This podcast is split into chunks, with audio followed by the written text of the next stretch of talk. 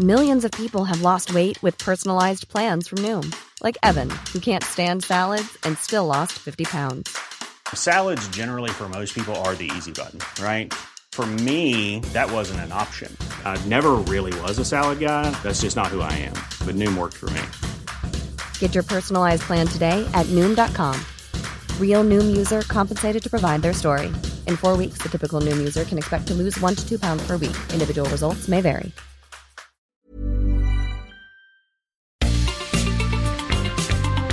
Heraldo Media Group presenta la información y el entretenimiento que usted necesita para estar enterado también en su descanso. Alejandro Sánchez y el informativo Heraldo fin de semana. Por el Heraldo Radio, con la H que sí suena y ahora también se escucha.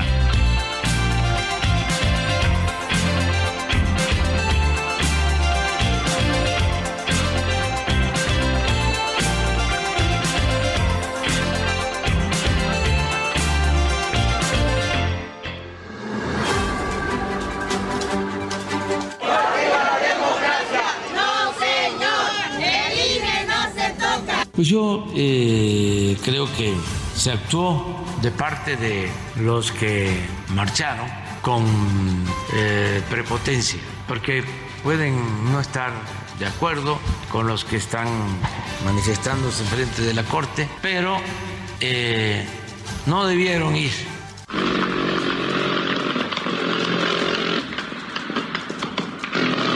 También tenemos el caso de la ministra Norma Lucía Piña Hernández, pero en su calidad de presidenta del Consejo de la Judicatura Federal, y la magistrada María Gabriela Rolón Montaño, en su, eh, ella es secretaria ejecutiva de disciplina del Consejo de la Judicatura.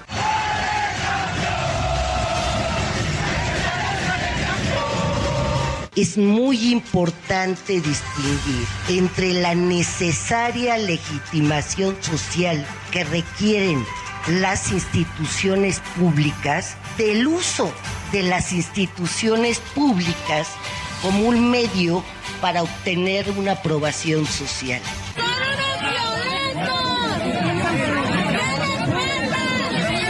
Contrario a lo que se ha expresado para nosotros, las víctimas de la delincuencia no son daños colaterales. En la estrategia de seguridad del gobierno federal se prioriza la vida y la paz por encima de los operativos espectaculares con los que conseguir medallas.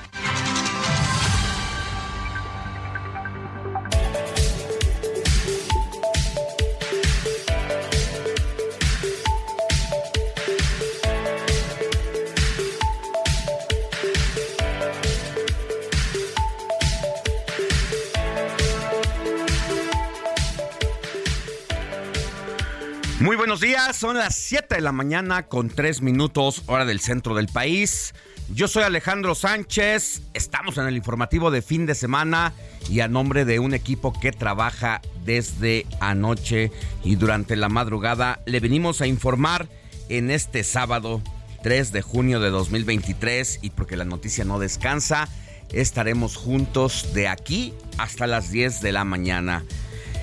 Mañana domingo 4 de junio de 2023, dos entidades tendrán elecciones para elegir a gobernador, tanto en el Estado de México como por Coahuila, por lo que habrá ley seca en ambas entidades, es decir, no se puede vender alcohol ni se puede consumir a partir de este momento. El decreto comenzará, comienza ya desde el primer minuto del sábado 3 de junio y hasta las 24 horas del domingo 4 de junio. Sin embargo, hay que tener en cuenta que en el, en el artículo 348 del Código Electoral del Estado de México, pues hay excepción solamente en restaurantes cuya actividad principal sea la venta de alimentos preparados y en su caso como actividad complementaria la venta de bebidas alcohólicas al día previo a las elecciones. ¿Y cuándo empieza o cuándo empezó la ley seca en Coahuila?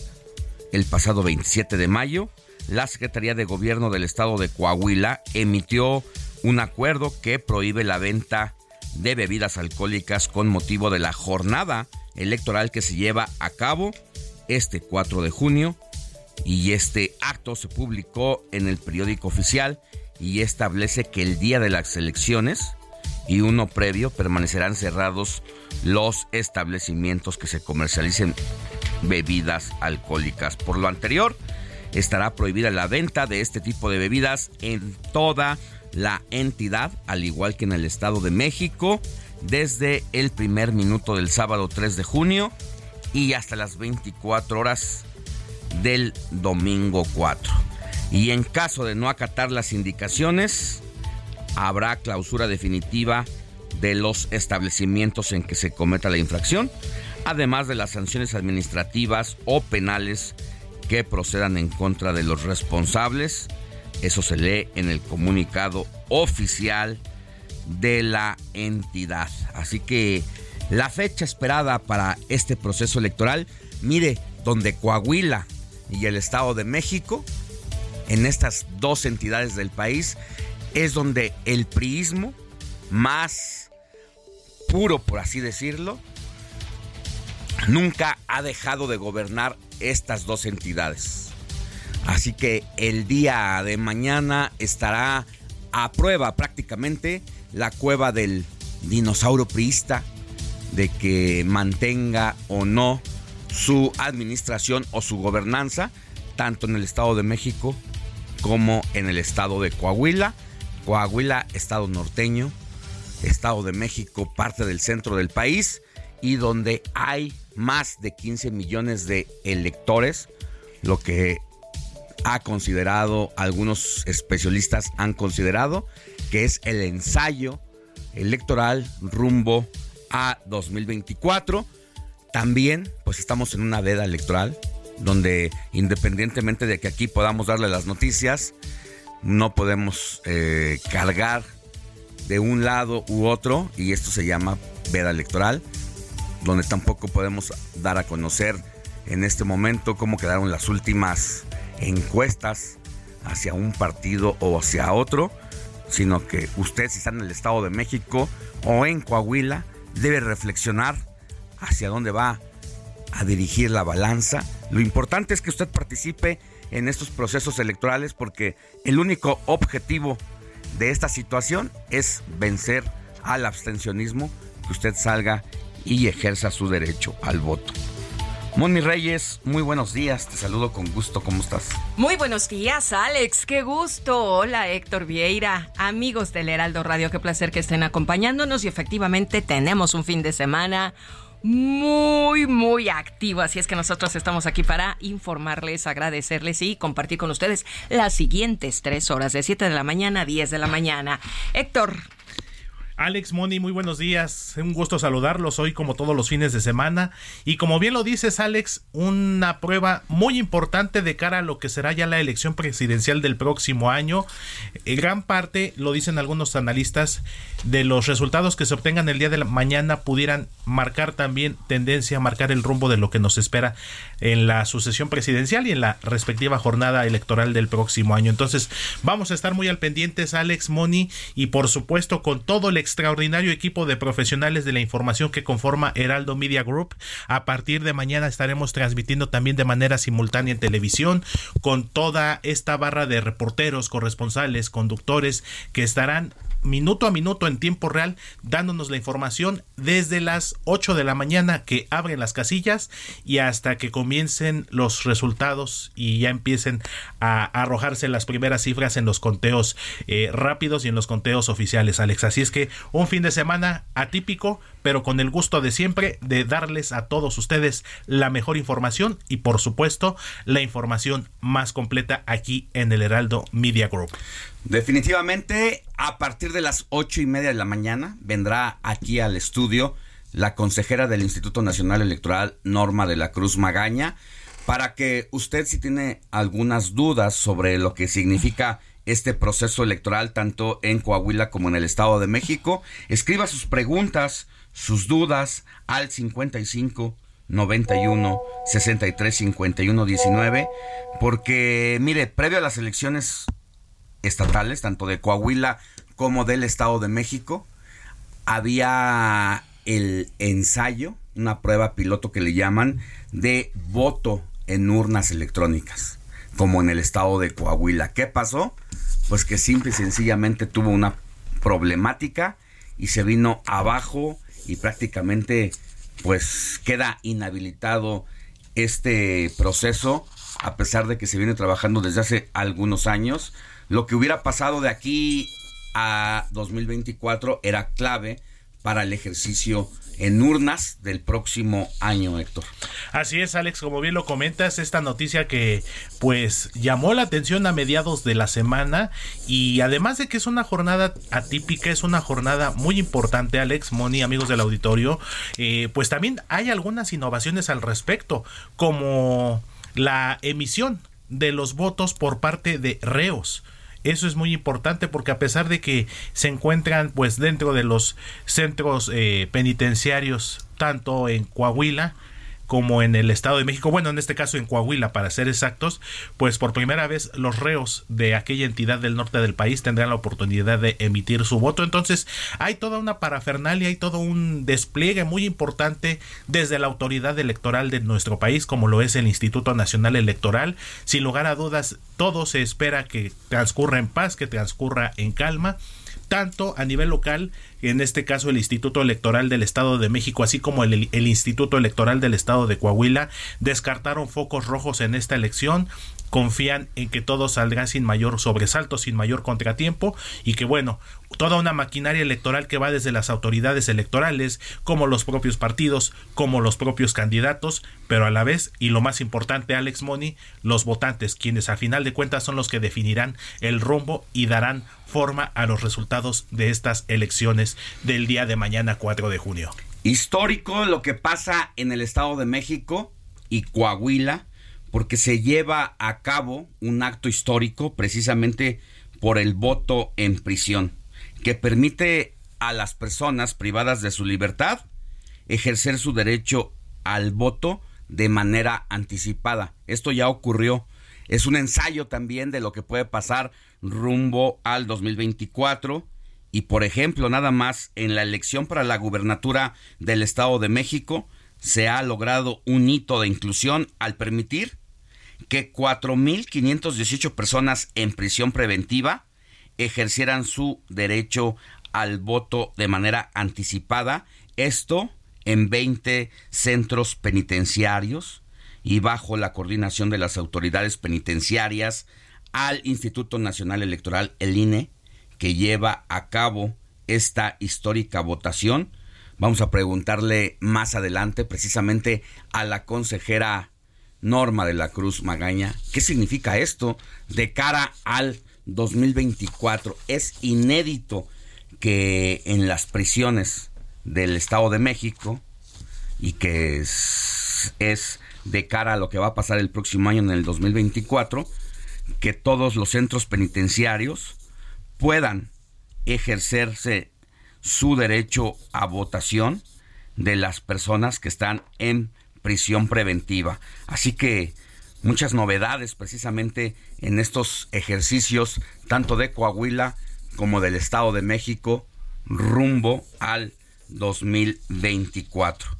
Mi querida Moni Reyes, el día ya llegó precisamente, pues, de cara a lo que va a ser eh, el 2024, las elecciones federales, donde habrá de renovarse la presidencia de la República pero lo que representa el Estado de México, donde el PRI ha gobernado durante más de 80 años de manera mm, interrumpida. Vamos a ver qué tal se pinta de color nuestro Estado de México tan cerquita de la ciudad.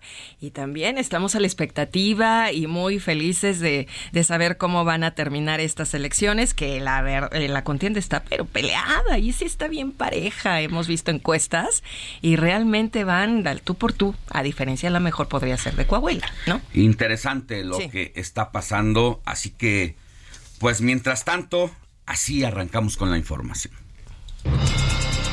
Informativo Heraldo fin de semana. Lo más destacado en resumen.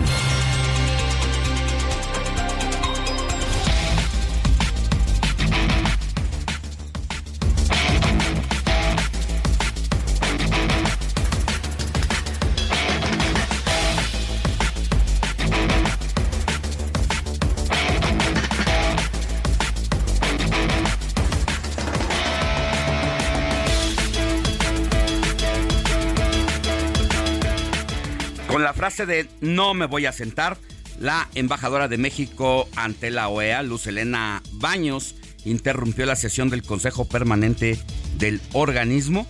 Esto en rechazo al incremento en su presupuesto aprobado en la misma y encargó al presidente del Consejo Permanente, representante de Uruguay, Washington Abdala, y así se vivió el bochornoso momento para la diplomacia mexicana.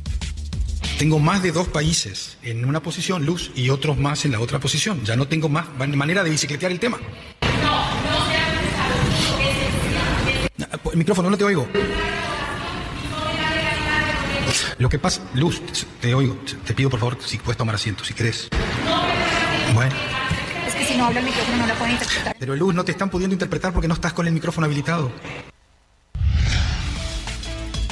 Bueno, ese era el momento en que nuestra representante ante la Organización de los Estados Americanos, pues de alguna manera protestaba en rechazo al incremento de presupuesto aprobado en esa sesión. Estamos a un día, ya lo comentó Alex Sánchez, de las elecciones en el Estado de México y en Coahuila. Las entidades elegirán a sus propios gobernadores y próximos gobernadores. Más adelante vamos a analizar a detalle todos los cargos que serán votados, estadísticas y todo lo que necesita usted saber sobre esta jornada. Y vámonos a información de los estados, específicamente a Jalisco, porque luego de que la fiscalía de aquella entidad reveló que los rasgos de al menos cinco de los ocho trabajadores de un centro de atención telefónica en el municipio de Zapopan coinciden con los restos encontrados en una barranca de este municipio, a la espera de confirmarse la identificación de los mismos y que sean notificados los familiares. Al respecto, el gobernador Enrique Alfaro se comprometió a recuperar la paz en la entidad y adelantó que continuarán trabajando para esclarecer este caso. Habla el gobernador de Jalisco, Enrique Alfaro.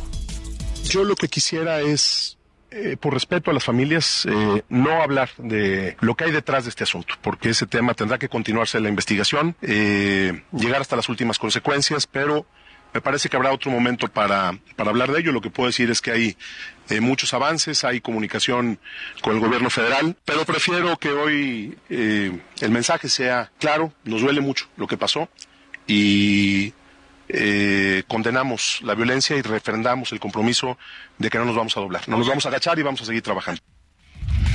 ¿Qué caso este, el de Jalisco, donde siete jóvenes desaparecieron?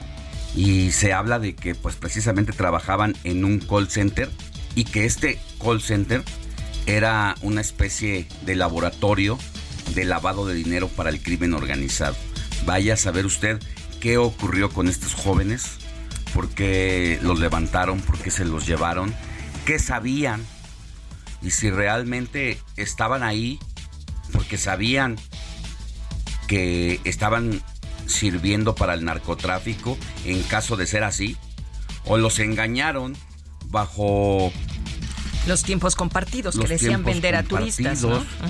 Porque tú puedes llegar a trabajar a un call center y no tienes por qué saber si es del narcotráfico, ¿no? No, no, Si Hacienda no lo sabe. Trabajas en campañas. Entonces, esta situación es bien delicada porque ahora es bien fácil decir, no, pues estos jóvenes eran parte del crimen organizado porque la presión social que existe sobre este hecho y que demanda el esclarecimiento de este caso y sobre todo dar con el paradero de los siete jóvenes, eh, pues ocho ya. Ocho ya.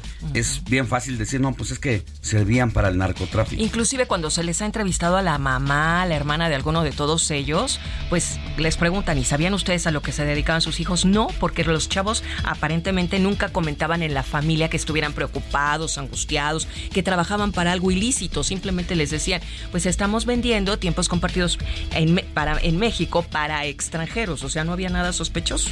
Tú no sabes si las personas que llegaron ahí efectivamente les dijeron, a partir de ahora usted va a trabajar aquí y al mismo tiempo es parte de la delincuencia organizada, pues seguramente no. No aceptarían. Pero ahora que ya no están, ah, sí, trabajaban para el narcotráfico.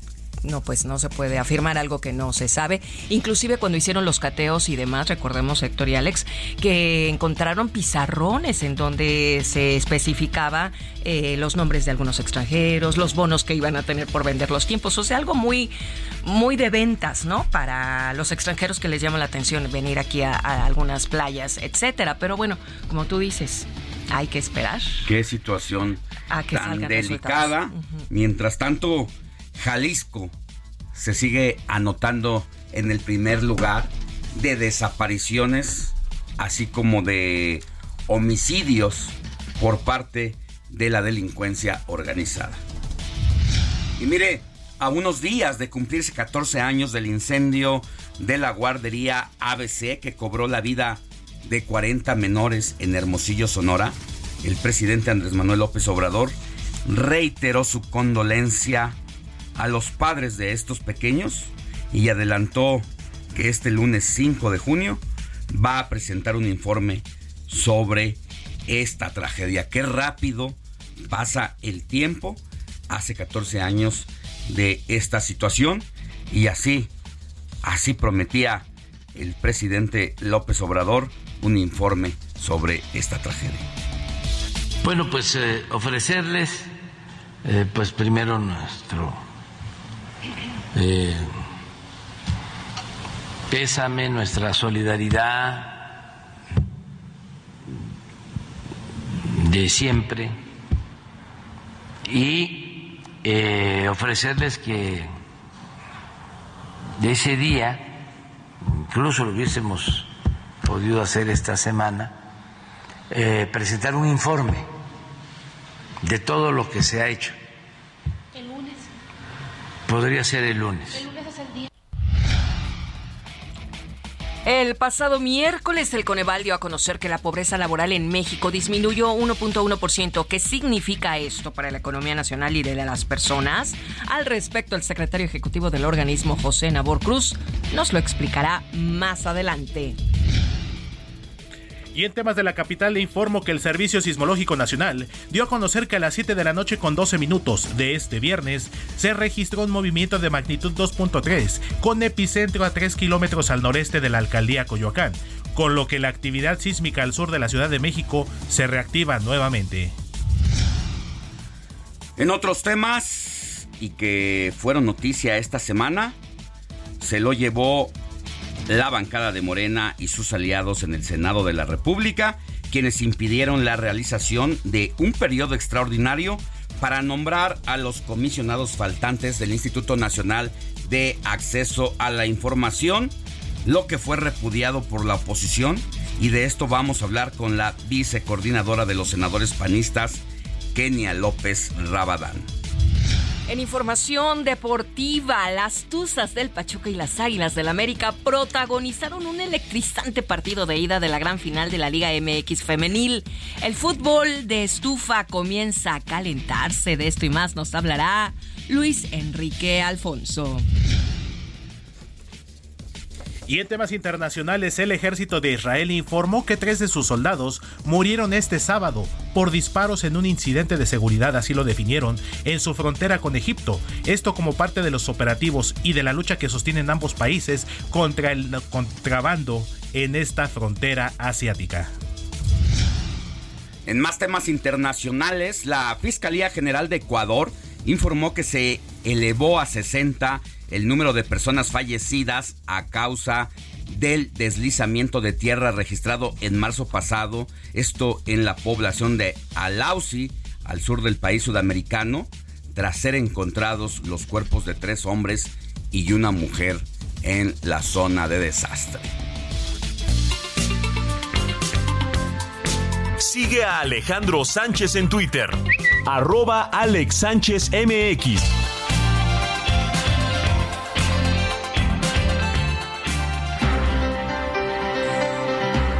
7 de la mañana con 24 minutos, hora del centro del país. Vámonos a una pausa, sin no sin antes decirles que por favor nos escriban a el WhatsApp del informativo de fin de semana, Moni. 5591 63 51 19.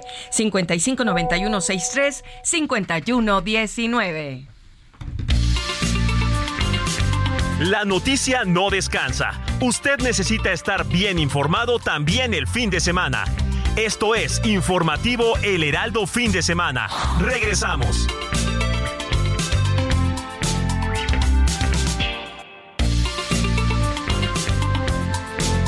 Siga en sintonía con la noticia. Alejandro Sánchez y el informativo Heraldo fin de semana. Continuamos.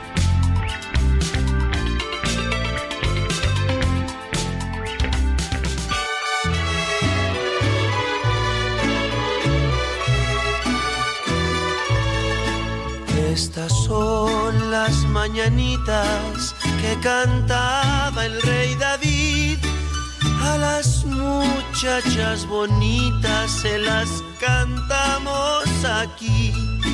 Despierta, mi bien, despierta. Mira que ya amaneció. Ya los pajarillos cantan, la luna ya se metió. 7 de la mañana con 31 minutos, hora del centro del país. Estamos de regreso en el informativo de fin de semana. Y así, con las mañanitas de Pedrito Fernández. Pasamos con mi querida Moni Reyes para que nos digas, Moni, a quién tenemos que correr a abrazar en este sábado 3 de junio de 2023. Oye, ¿te gusta Pedrito Fernández? Porque lo dijiste muy tierno. Sí, Pedrito sí, Fernández, sí. señorón, mi Pedro un Fernández, gran mi novio en la cantante de la música regional Sí, mexicana. mi vida, tan gran buen- exponente. Oye, pero además de ese talento de voz, es un buen papá, es un buen esposo. Sí, alejado de escándalo, sí, sí, jamás sí, sí. ha estado metido ahí. Actorazo. Actúa Bueno, bien. Actúa, digo, pues no se lleva Ahorita está en los unas- premios, pero sí. actúa. Pero se defiende, Sí, lo hace bastante sí. bien. Ahorita está en una serie, me parece que es de este Malverde, ¿no? Ajá. Algo así. No lo he visto. Yo en lo personal, series de narcos y ese tipo de cosas en lo No le entras. No me llama la atención. Yo me Ya quedo, estoy chocheando también. yo me quedo Algo. con un personaje que él hizo en una telenovela, la versión mexicana de Hasta que el dinero nos separe, Hasta que el con Itatí Cantoral. Qué bonita Su personaje de Rafael. Medina, Sí. que era un vendedor de autos. Genial esa Muy bien. telenovela y ese personaje. Muy bien, nos Rafita quedamos con Medina. él. Pues qué bueno que te gusta, mi querido Pedrito Fernández, porque llegó el 2 de junio, tan esperado, Mm. el cumpleaños que Alex Sánchez y que le andábamos cante y cante, y pasó el cumpleaños del Totis y pasaron muchos, y al final, Alex, llegó tu cumpleaños ayer, o sea que ahorita estás nuevecito. Ayer estoy renovándome. nacido. Muy Estoy, bien. como dicen, iniciando la nueva vuelta al sol. Y la nueva era, el nuevo ciclo de vida, la nueva oportunidad. Dicen por ahí los árabes que hay que festejar el cumpleaños, no el mero día. Después, porque ya la libraste. Pues por eso estamos- nosotros lo estamos festejando. Hoy. Y qué mejor manera de festejarlo trabajando. trabajando con el público que tanto te sigue, te quiere, nosotros como compañeros que te admiramos, Gracias, que queremos mucho. Moni. Y bueno, ya sabes, las felicitaciones no pueden dejar de parar y que Dios te bendiga mucho.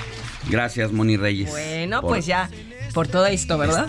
Por esta felicitación. Claro, para ti, para todos los cumpleañeros del 2, del 3, del 4, bueno, no, del 2 y del 3, porque hoy es 3 y hoy vamos a ver a quién vamos a, a celebrar por su santoral. Hoy es día de San Carlos Borromeo, de Cecilio, Clotilde, Armenio, Oliva, Andrés y Diego. Hoy es santo de Dieguito. Mira, Nada al ratito más. llega Diego. Al ratito Iván ya González. viene en camino, pues todos ellos festejan su santoral. Cecilio, Clotilde, Armenio, Oliva, Andrés, Diego y San Carlos. Así es que si no les parece, digo si les parece. No, nos parece, por supuesto, si no Nos les parece parece, mucho. ni modo, porque yo voy a hablar un poquito de la historia de este santo. Vamos, Quique, con todo.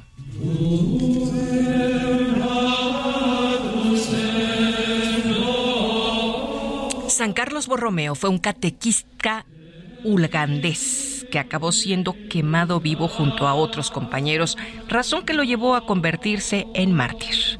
A la llegada de la Orden de los Padres Blancos en Buganda, reinaba el rey Mutesai I, que acabó por comenzar una campaña de persecución de los cristianos recién convertidos, en parte porque estos estaban en contra del mercado de esclavos que el mismo rey mantenía con su muerte.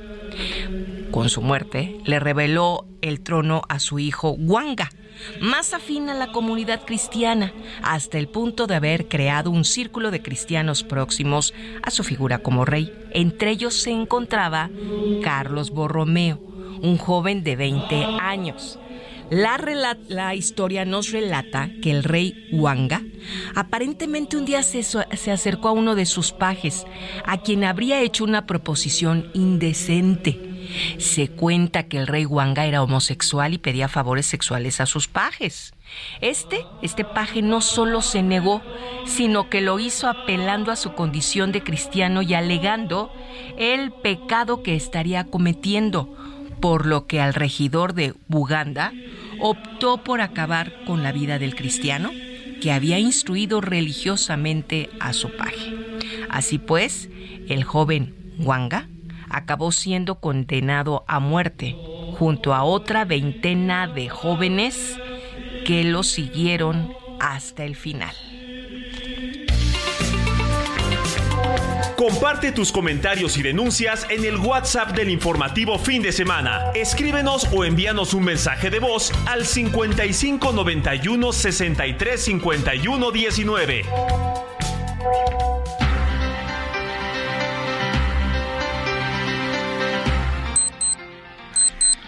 7 de la mañana con 36 minutos, hora del centro del país. Mire, dentro de las efemérides, hoy es Día Mundial de la Bicicleta 2023 y se celebra cada 3 de junio como objetivo de promover los méritos de este medio de transporte por su ecología, por su facilidad para usar y sobre todo porque es el que menos recursos económicos representa.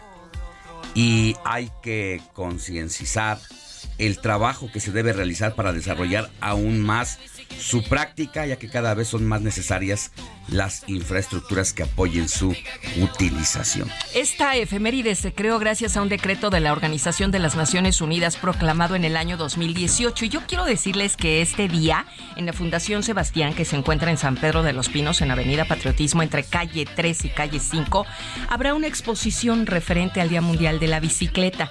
Pilar Jiménez Trejo es la organizadora, la creadora, ella es periodista cultural y nos hace una cordial invitación desde la una de la tarde y hasta las 4, pues para ver estas exposiciones de artistas, artistas plásticos, esculturas, pinturas, etcétera para homenajear este Día Mundial de la Bicicleta en torno también al cuidado del ambiente, a la salud, al ejercicio, etcétera. Así es que recuerden, Fundación Sebastián en San Pedro de los Pinos en Avenida Patriotismo. Bueno, pues cada vez más el uso de la bicicleta se convierte en una alternativa en las grandes ciudades del mundo, no se diga en la Ciudad de México y aunque a veces a los automovilistas les cuesta mucho trabajo eh, pues respetar a los ciclistas y aceptar que es un medio de transporte alternativo. Qué bueno que tanto el gobierno de la Ciudad de México como los gobiernos de las alcaldías que la conforman eh, estén creando una mayor conciencia y estén habilitando espacios precisamente para que los ciclistas puedan movilizarse de un punto a otro. a otro. De hecho, a partir de mañana la alcaldía Coyoacán se suma al paseo ciclista de los domingos.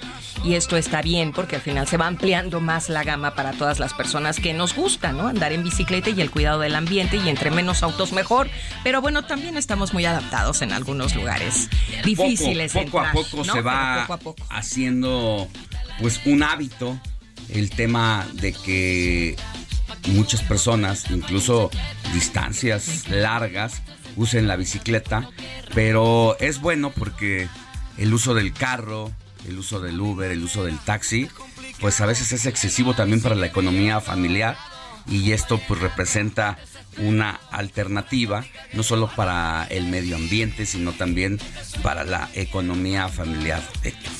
Así es, Alex Moni, y sobre todo también porque en los últimos años se ha incrementado notablemente el uso de este medio de transporte ecológico, no consume combustible, económico a comparación, por supuesto, de cualquier vehículo automotor. Incluso algunas ciudades, aunque sabemos que todavía falta mucho que trabajar en el tema, pues se ha estado habilitando cada vez más eh, vialidades especiales para los ciclistas, estas conocidas como ciclovías. Entonces, sin lugar a dudas, un transporte que es limpio, es económico y además nos da un beneficio a la salud por la actividad física que implica el desplazamiento en una bicicleta. Entonces, uno de los medios más tenemos tenemos amistades en Europa, por ejemplo, ¿no? Cada uno de nosotros y de nuestros amigos que nos están escuchando y que nos dicen en Holanda, bicicleta. Claro, ¿No? totalmente. Digo, simplemente yo hablo porque tengo una amiga que ya vive en Holanda y bicicleta en Alemania, por ejemplo, en Por Frankfurt, supuesto. ¿no? Entonces, Creo que el reto hacerlo. en la Ciudad de México, por ser una de las ciudades pues más habitadas en el mundo, el reto es y seguirá siendo la educación Es. para el uso de la bicicleta y hablo de la educación en dos sentidos, tanto el que pedalea eh, Sí, este medio de transporte, claro. porque a veces no respetamos las normas, es Porque decir, hasta en sentido nos vamos en sentido andan. contrario. Eso está muy mal. Nos subimos a la A la banqueta, supuesto. las personas de la tercera edad que van caminando, pues las ponemos en riesgo. Y también el- la falta de educación para quienes manejan un vehículo y a veces les dejan ir la unidad No a, respetan, los, sí, a los claro. ciclistas. Entonces, que esta fecha sirva es. para tomar conciencia de las dos partes, tanto del que maneja la bicicleta como del que maneja un vehículo y debe tener precisamente ciertas prioridades para quienes en el buen uso, en el uso correcto de este medio de transporte que es la bicicleta, lo respetan. Así es, y haciendo alusión un poco a la exposición de hoy, les quiero decir que las personas que se animen a ir a esta interesante conferencia, habrá lugar para dejar sus bicis. O sea, el chiste es que lleguen en bici, si lo tienen, ¿verdad? Si no, pues caminando o en transporte público, en auto, pero ahí pueden estacionar su bicicleta. Bueno, pues a pedalear se ha dicho. quiero así. Porque eres diferente. a mi manera, despelucado, en una bici que me lleva a todos lados, un vallenato desesperado, una cartica que yo guardo donde te escribí, que te sueño y que te quiero tanto,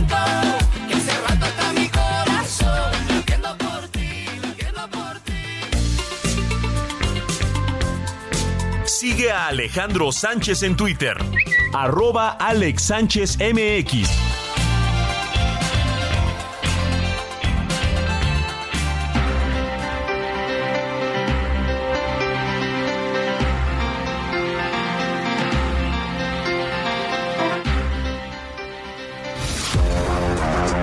Deportes con Luis Enrique Alfonso.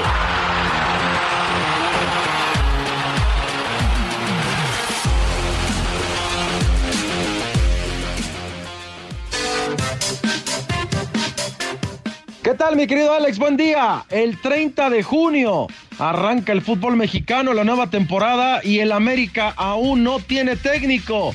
Vamos a platicar de las compras desesperadas, la compra de pánico que está envuelto tu equipo, el equipo de Coapa, que no logra, no logra amarrar un entrenador que para ellos sería el digno, el indicado, el ideal para seguir volando alto en busca del título del fútbol mexicano que se le negó en dos ocasiones con el Tan Ortiz, que por cierto ya fue presentado como nuevo entrenador de los Rayados del Monterrey. Toda la novela la platicamos en un rato más de eso y otras cositas más. Alejandro Sánchez y el informativo Heraldo fin de semana. Me hayas abandonado. Ah, ah, ah,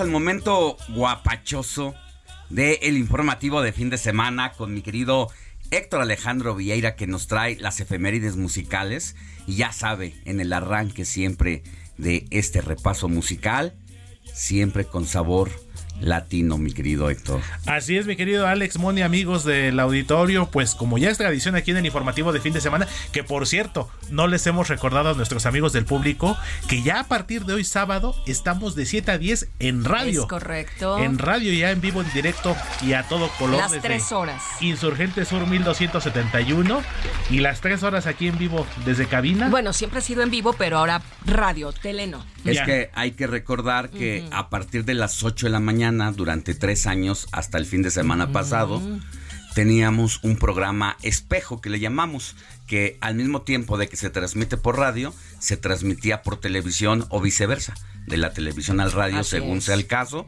Pero ahora hicimos una pausa en televisión. Más adelante tendremos sorpresas, pero mientras tanto estaremos aquí en la cabina de radio de El Heraldo, del Heraldo Media Group. Así es, Alex, y pues vamos a estar de buen humor, vamos a estar contentos. Aparte, es un fin de semana bastante cargado de información, de trabajo, gracias a Dios para nosotros. Entonces, qué mejor manera de empezar el día de buen humor, bailando, cantando. Y pues esto, tuve la oportunidad de escucharlo en la semana, me llamó mucho la atención, no me acordaba. Digo. Grupo Cañaveral es un referente, por supuesto, en la música Cumbia. cumbia, exactamente. Pero esto Como que estamos escuchando- que soy. es correcto, mi querida Moni.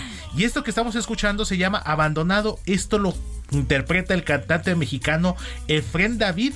Que entre otras cosas, Alex Moni, él fue vocalista del grupo Cañaveral en sus primeros años. De hecho, dejó el grupo Cañaveral a principios, eh, a mediados de 1997 para empezar su carrera en solitario.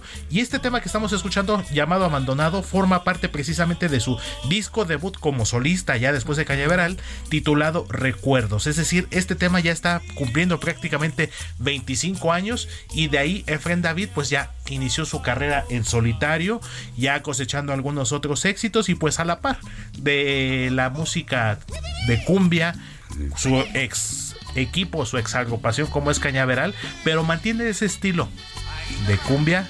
Es como valga la, el ejemplo y guardando la, la proporción que representa el caso, pero es algo así como Raimundo Espinosa, rayito colombiano, Con Los que Ángeles Azules. dejó Los Ángeles Azules para emprender su propio proyecto y que al final con el mismo estilo, lo mismo que Charlie, Claro. otro de los cantantes emblemáticos de la agrupación Chilanga de Iztapalapa para, Para el el mundo, mundo, por supuesto. que eh, hicieron su propio proyecto dejando a esta gran agrupación.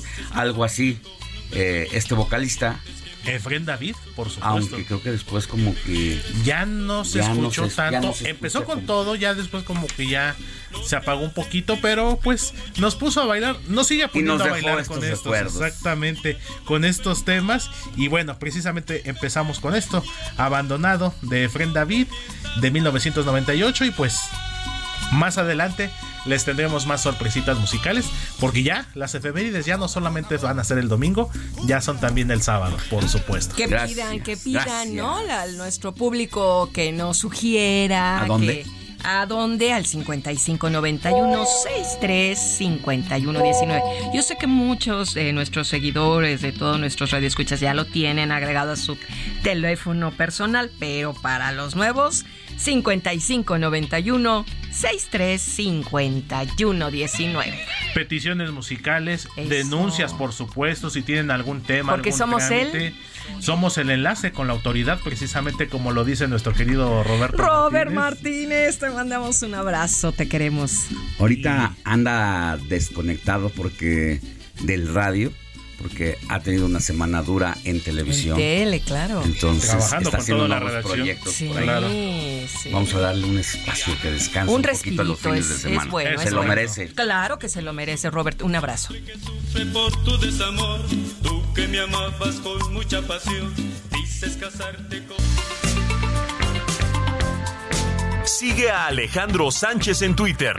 Arroba Alex Sánchez MX.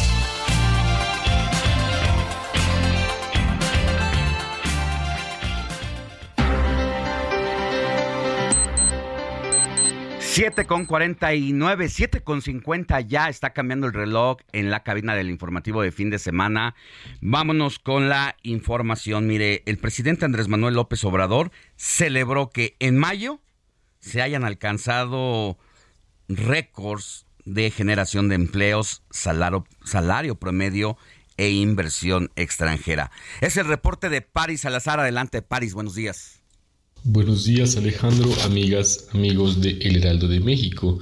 El presidente Andrés Manuel López Obrador celebró que la economía mexicana registra niveles récord en generación de empleos, salario promedio e inversión extranjera. Durante la conferencia matutina en Palacio Nacional, el jefe del Ejecutivo Federal expuso que ya se superaron los niveles de empleo registrados en el Seguro Social que se tenían en febrero de 2020, cuando inició la pandemia de COVID-19. Nos ha ido muy bien en cuanto al empleo.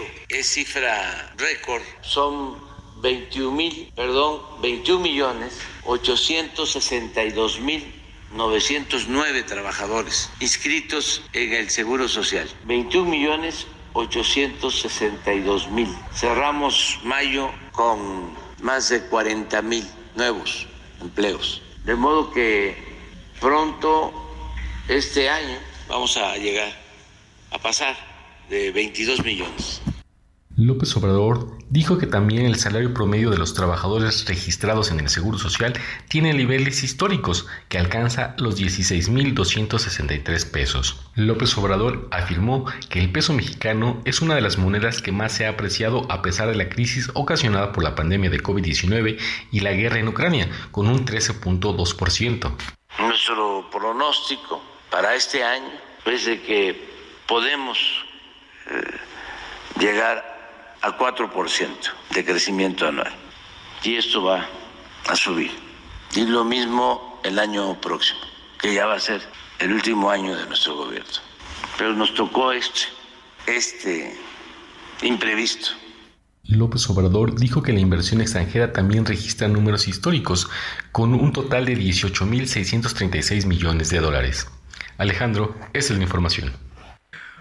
Muchas gracias, Paris Salazar, por la información.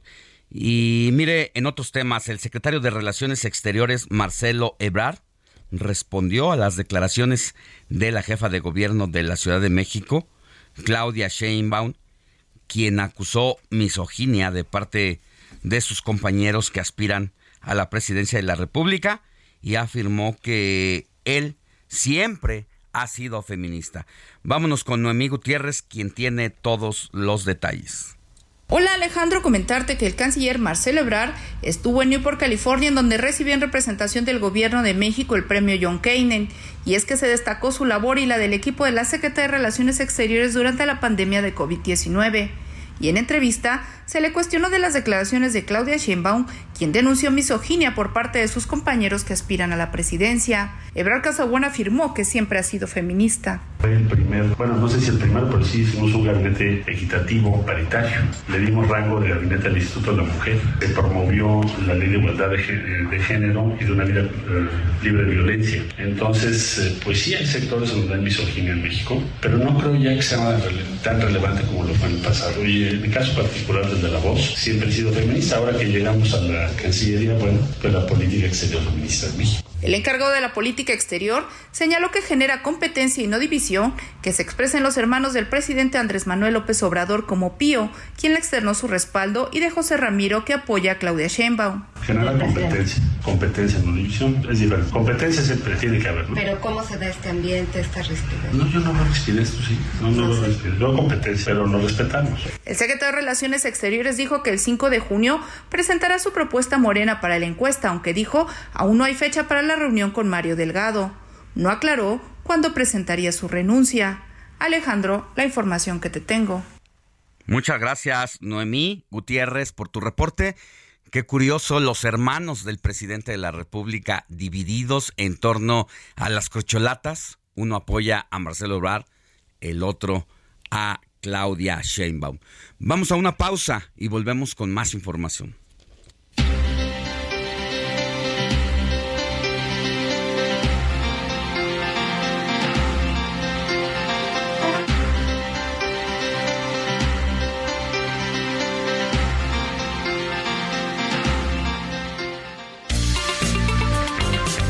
La noticia no descansa. Usted necesita estar bien informado también el fin de semana. Esto es Informativo El Heraldo Fin de Semana. Regresamos.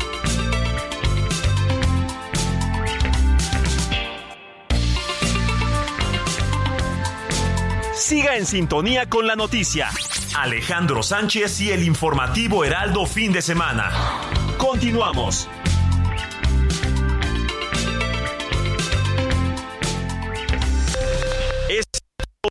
Noticias a la Hora. Heraldo Radio le informa.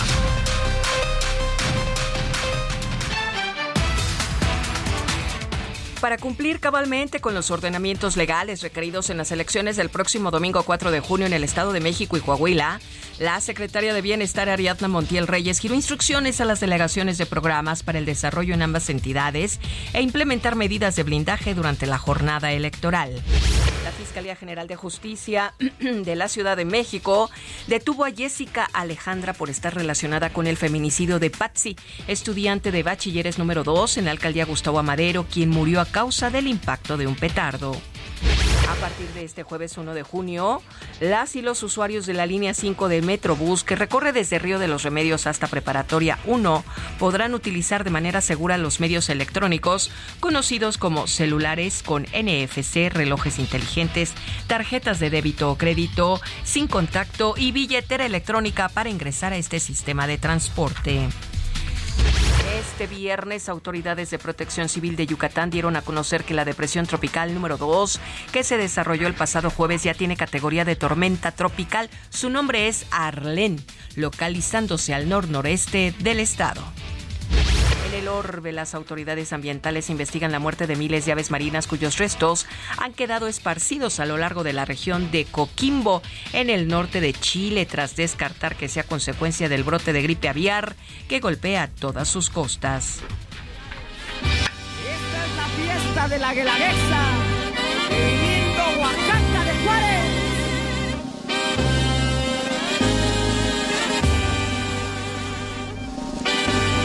Este jueves salieron a la venta los boletos para las cuatro presentaciones de la Guelaguetza en el marco de las fiestas del lunes del Cerro, a celebrarse en la capital oaxaqueña los días 17 y 24 de julio. La venta de entradas terminó ese mismo día en unas cuantas horas.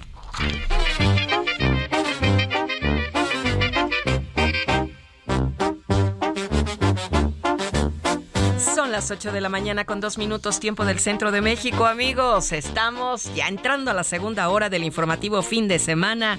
Hoy sábado 3 de junio. Quédese con nosotros. Le saluda Mónica Reyes. Que retumben nuestros sones. Esto fue Noticias a la Hora. Siga informado, un servicio de Heraldo Media Group.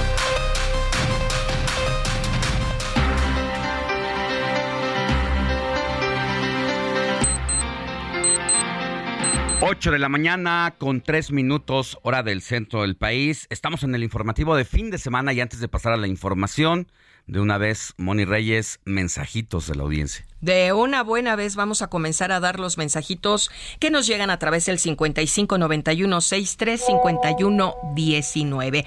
Muy buenos días a todos los integrantes de su programa del Heraldo Fin de Semana. Dios me los bendiga. Un saludo muy especial para el licenciado Alex, que fue su cumpleaños, que está de plácemes por un año más de vida, de oportunidades y que nuestro Padre Dios te colme de bendiciones. Muchas gracias. Ay, gracias por las felicitaciones. Gracias, muchas gracias. Y bueno, pues no tiene el nombre, pero supongo es Vicky. Vicky. Allá en, ¿En Monterrey. Monterrey? Así Ah. es, es lo que supongo, ¿verdad? Nos Allá nos escuchan dirá. por el 99.7 de. FM para, Para- todos nuestros amigos regios. Ok, bueno, buenos días, Alex, Moni, Robert, Héctor, desde San Diego. Soy Luis Veller, ferviente seguidor. Hay mañana fría y posiblemente lluvia. Esto es allá en San Diego, California, 16 grados. Muchas gracias. Muy buenos días, saludos desde Jesús Chapa Delgado. El Estado de México es la entidad del país con el mayor número de personas registradas con credencial para votar. El INE informa que hay 12.6 millones de personas con derecho a voto en dicho estado. Muy buenos días, esto es lo que nos dice también una persona.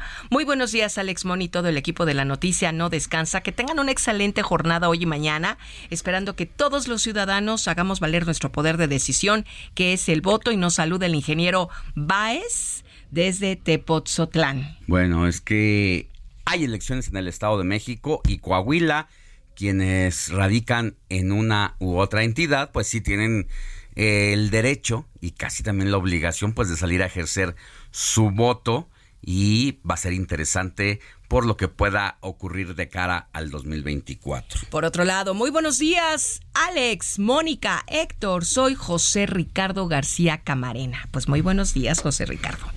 Hoy también eh, me escriben en el Twitter. Twitter. nuestro amigo el tío Sam. Buenos días, Alex Sánchez. Oyéndolos por el Heraldo de México, dice Mónica Sánchez. No, en realidad es Moni Reyes. Yo soy Alex Sánchez. Dice, felicidades por tu cumpleaños, Alex. Saludos desde Ciudad del Carmen. Y pidiendo mi mención de cada semana para la Secretaría de Comunicaciones y Transportes, que suelten la lana para que se haga el libramiento carretero de allá de Campeche. Muy bien, muchas gracias. Por otro lado, Luis Ordorica desde Guadalajara nos dice muy buenos días, excelente día, comentando la nota de hace rato de la guardería así o más populachero. Ya hace tanto y lo saca a colación, se pasa. Saludos desde Guadalajara. ¿De qué nota es, Alex? De la guardería. No, es la de la, guardería ABC, que cumple 14 años de esta situación donde murieron 49 pequeñitos hace 14 años. Ok, muy bien, gracias Luis. Muy buenos días Alex y feliz, feliz cumpleaños. Saludos a Moni. Un gusto oírlos por internet en Ciudad del Carmen, Campeche, a través del www.elheraldodemexico.com.mx. Muchas, muchas, muchas gracias. Y estoy en Ciudad del Carmen, Campeche, pidiendo mi siempre mención para encargado de la Secretaría de Comunicaciones y Transportes y AMLO. No se olviden de construir y gestión con el Congreso la construcción Ah, es la misma del tío Sam. Lo que pasa es que nos ah, escribe por, por el WhatsApp del informativo de fin de semana y también por, ah, por nuestro WhatsApp. nuestra, ah, cuenta de Twitter. Nos hice de las bicicletas, está muy bien. Los invito a venir a, a pedalear en la costa en Veracruz. Verán que cómo está la gente deshidratada. Pero bueno, es buena idea, aunque para mi gusto es mejor que ya no se usen tanto los calentadores de gas, que se usan más los solares, que se use pues más el ventilador, que no se usen los aires acondicionados. Bueno, él es Samuel Carballo. Muchas gracias, Samuel. Bueno, regresamos al rato con los mensajes de la audiencia.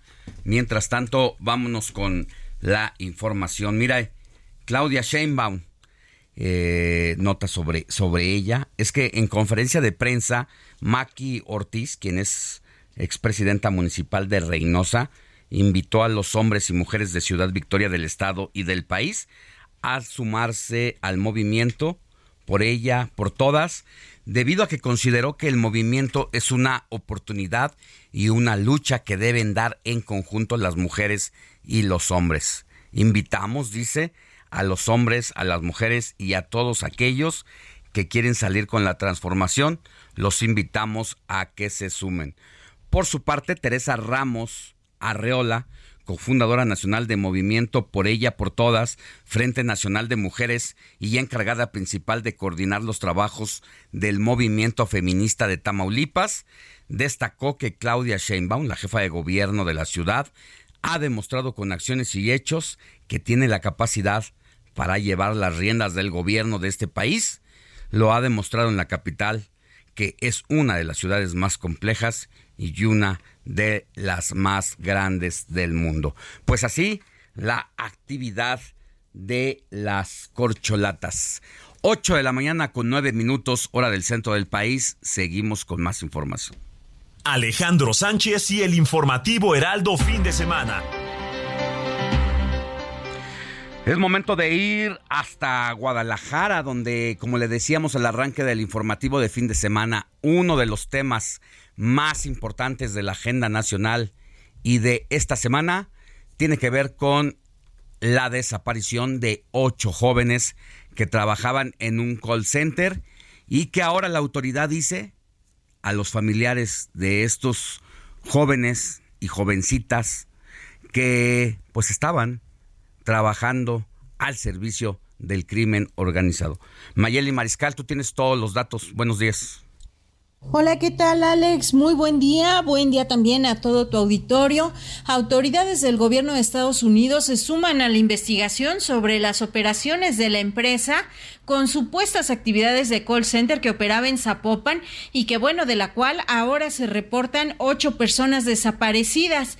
Así lo confirmó Enrique Alfaro Ramírez, el gobernador de Jalisco, quien añadió que también desde el gobierno federal se investiga el posible delito de defraudación fiscal y que los indicios recabados por la Fiscalía estarían confirmando también actividades ajenas a las que se relacionan con un call center. Familiares también de, la, de estas ocho personas eh, se manifestaron la tarde de este viernes, alrededor de las 5.30 de la tarde, salieron de la glorieta Minerva rumbo a Casa Jalisco, en donde pues se manifestaron de forma pacífica, silenciosa.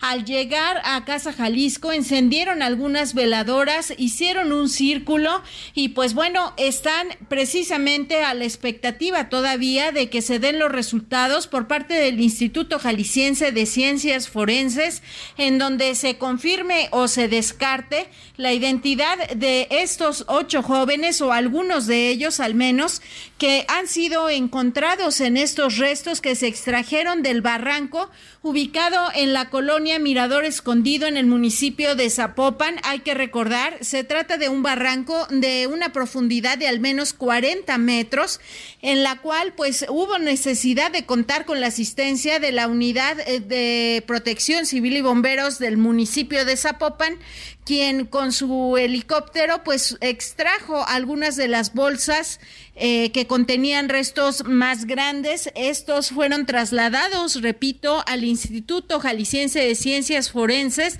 en donde se realizan los exámenes genéticos y pues bueno, estas familias están a la espera todavía de eh, confirmarse la identidad. Y es que, eh, pues bueno, hay que recordar, se trata de jóvenes que están entre los 23 y 37 años de edad.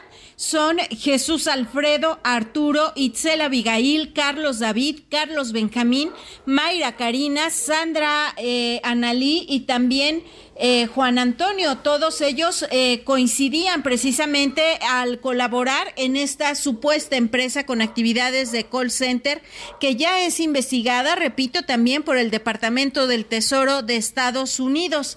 Por lo pronto también eh, la aclaración de parte del fiscal Luis Joaquín Méndez Ruiz tiene que ver con las ya 50 bolsas que se han extraído de este lugar y que bueno, señala son bolsas con restos humanos sin embargo, no significa que estas 50 bolsas ya eh, tengan que ver con el mismo número de cuerpos. Estaremos también atentos de lo que informe por parte del Instituto Jalisciense de Ciencias Forenses y eh, pues les llevaremos la información a ustedes. Eh, ese es mi reporte, Alex, y bueno, seguimos al pendiente. Muy buen sábado para todos. Gracias, Mayeli. Pues esta desaparición de ocho trabajadores de un call center allá en Zapopan, Jalisco, ha generado gran conmoción, pues no solamente de los jaliscienses, sino de toda la sociedad mexicana. Y ya nos decía Mayeli Mariscal, este caso comenzó el pasado sábado 20 de mayo, cuando Carlos Benjamín García, de 31 años de edad, desapareció sin dejar rastro alguno no obstante de que sus familiares acudieron a reportar su ausencia hasta la noche del mayo 23 y ese mismo día, pero horas antes, la Fiscalía Especializada en Personas Desaparecidas eh, pues presentó una denuncia también por la desaparición de otros dos hermanos, Itzel Abigail y Carlos David Valladolid, de 27 y 23 años respectivamente, cuyo rastro se perdió el 22 de mayo. Así se fueron presentando las denuncias que fueron revelando que detrás de estas desapariciones se encontraba desafortunadamente pues un caso más de el crimen organizado y que hasta este momento no se ha determinado bien a bien exactamente qué es lo que pasó, pero las investigaciones pues revelan que este call center era fachada de eh, pues una empresa que lavaba dinero para el crimen organizado. Esperemos que más adelante finalmente se dé a conocer todo porque las familias lo, lo merecen, lo ameritan, pero sobre todo porque en medio de las desapariciones, pues también es bien fácil culpar, victimizar a las personas y se necesita que pues en medio de esta tragedia haya esclarecimiento de los hechos. Vámonos a más información. Mire, le cuento que la titular de la Secretaría de Seguridad y Protección Ciudadana, Rosa Isela Rodríguez, reafirmó su compromiso absoluto de no tolerar la impunidad y ejemplificó con el caso de maltrato a un perro de Tecámac, Estado de México, el cual culminó con la detención oportunamente del presunto agresor. Vaya caso este del perrito que en su momento se llamó Benito, porque no era identificado de si pertenecía a alguna familia o si era un perro callejero. Un tipo allá en las calles de Tecámac entró a una carnicería, ahora se sabe que para intentar extorsionar al dueño, y como el dueño no se dejó, cuando este sujeto dio la media vuelta de dentro de la carnicería y salió a la banqueta en la calle, se encontró a este perrito de ocho meses. Lo tomó y lo aventó al caso hirviendo de manteca, donde se hace el chicharrón de cerdo. Y luego vaya cadena de errores, porque también los responsables de la carnicería sacaron al animalito y en lugar de hablar a un centro de emergencia o llevarlo a un veterinario, fueron y lo aventaron a un baldío muy cerca de ahí y el pobre animal pues falleció más adelante a causa de un paro cardiorrespiratorio. Y de este tema pues tuvo que entrarle la secretaria de Seguridad y Protección Ciudadana, Rosa Isela Rodríguez, quien al presentar su informe también y más adelante ese día ante la comisión bicamaral, dijo que a diario se llevan a cabo entre 1.500 y 2.000 detenciones, lo que representa una disminución en la actividad delictiva entre jóvenes, algo que atribuye a los problemas, a los programas, perdón, de becas y apoyos que se, que se proporcionan. Asimismo, la funcionaria destacó que durante las detenciones se garantiza el respeto al Estado de Derecho y a los derechos humanos de las personas arrestadas, lo que ha llevado a una disminución del 57% de la letalidad. Y ante esta labor, el presidente López Obrador elogió el arduo trabajo y desempeño de la secretaria en su labor por construir la paz en todo México. Y en este sentido, la funcionaria agregó que durante la presente administración se han realizado casi 38 mil reuniones de mesas de seguridad en todo el país para coordinar acciones en pro de seguridad en todo el territorio. Así, la situación de los informes rendidos por la secretaria de Seguridad Ciudadana, Rosa Isela Rodríguez, ante eh, senadores de esta comisión. Seguimos con más. Entrevista, informativo fin de semana.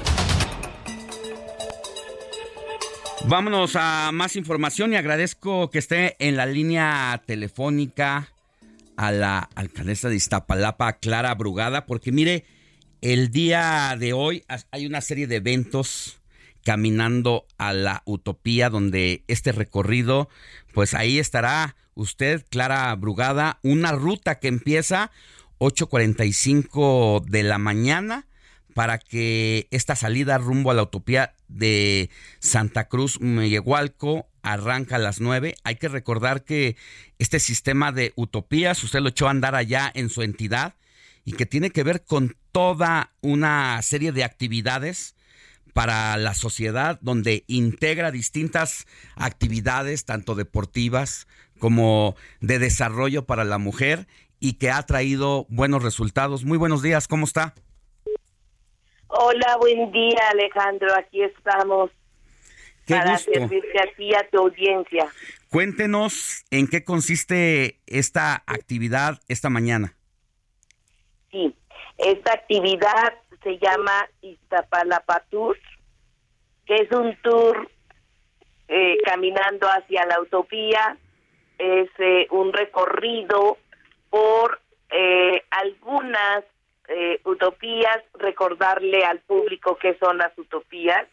Las utopías son grandes complejos de espacio público transformados en el que se fortaleció la infraestructura deportiva, cultural, recreativa, social, de bienestar en Iztapalapa.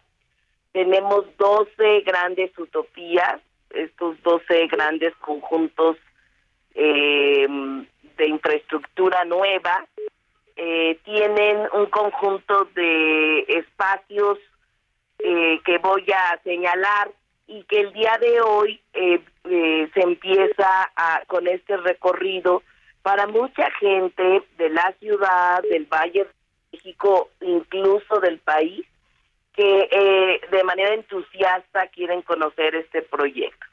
Primero, Alejandro, transformamos más de medio millón de metros cuadrados de espacio público abandonado en los lugares en donde más rezago de servicios había y los convertimos en estos complejos llamados utopías.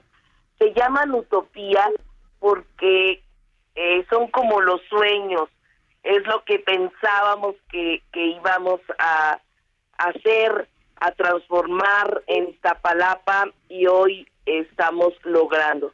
Por ejemplo, el día de hoy vamos a empezar con un recorrido en la utopía Santa Cruz Mellehualco.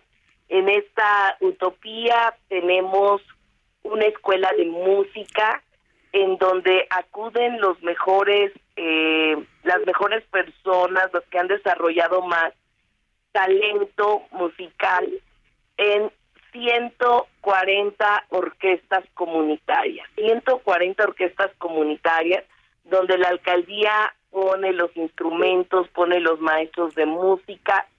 Y bueno, a lo largo y ancho de Iztapalapa tenemos estas orquestas y hoy tenemos una escuela de música con una sala de conciertos como nunca antes.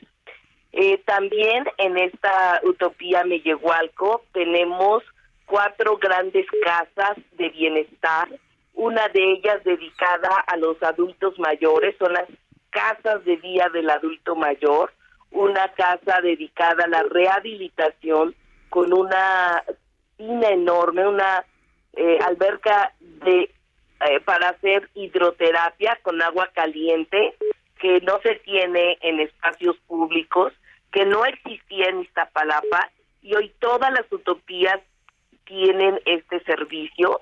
Tenemos una casa de para las mujeres, le llamamos las siempre vivas, en donde hay asesoría jurídica, técnica, asesoría eh, psicológica y también hay un spa para atender y apapachar a las mujeres que siempre se dedican a otros, a los demás y nunca a, sí mismas. Sí. Y también en las utopías tenemos una un espacio para atender a las personas con alguna adicción no había en Iztapalapa espacios públicos de atención a personas con adicciones. Hoy todas las utopías tienen este proyecto.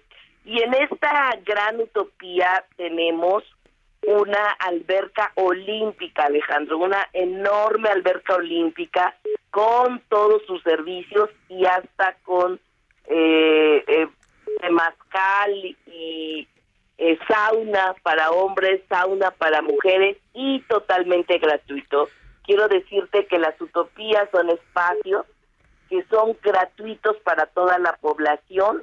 Tenemos también un enorme gimnasio, cinco mil metros cuadrados, donde hay pesas, donde hay espacios eh, de deportes de contacto, en fin.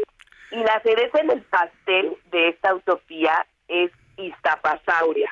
Que es el gran parque temático. Clara Brugada, alcaldesa de Iztapalapa. ¿Le parece si vamos a un corte y regresamos para que nos diga precisamente en qué, de qué consta esto? Claro que sí. Pausa y volvemos con más. La noticia no descansa. Usted necesita estar bien informado también el fin de semana. Esto es Informativo El Heraldo Fin de Semana. Regresamos.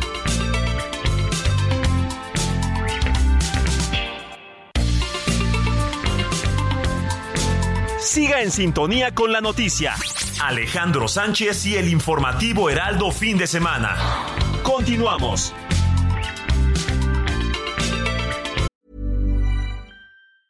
Tired of ads barging into your favorite news podcasts? Good news. Ad-free listening is available on Amazon Music for all the music plus top podcasts included with your Prime membership. Stay up to date on everything newsworthy by downloading the Amazon Music app for free or go to amazon.com slash news ad free. That's amazon.com slash news ad free to catch up on the latest episodes without the ads.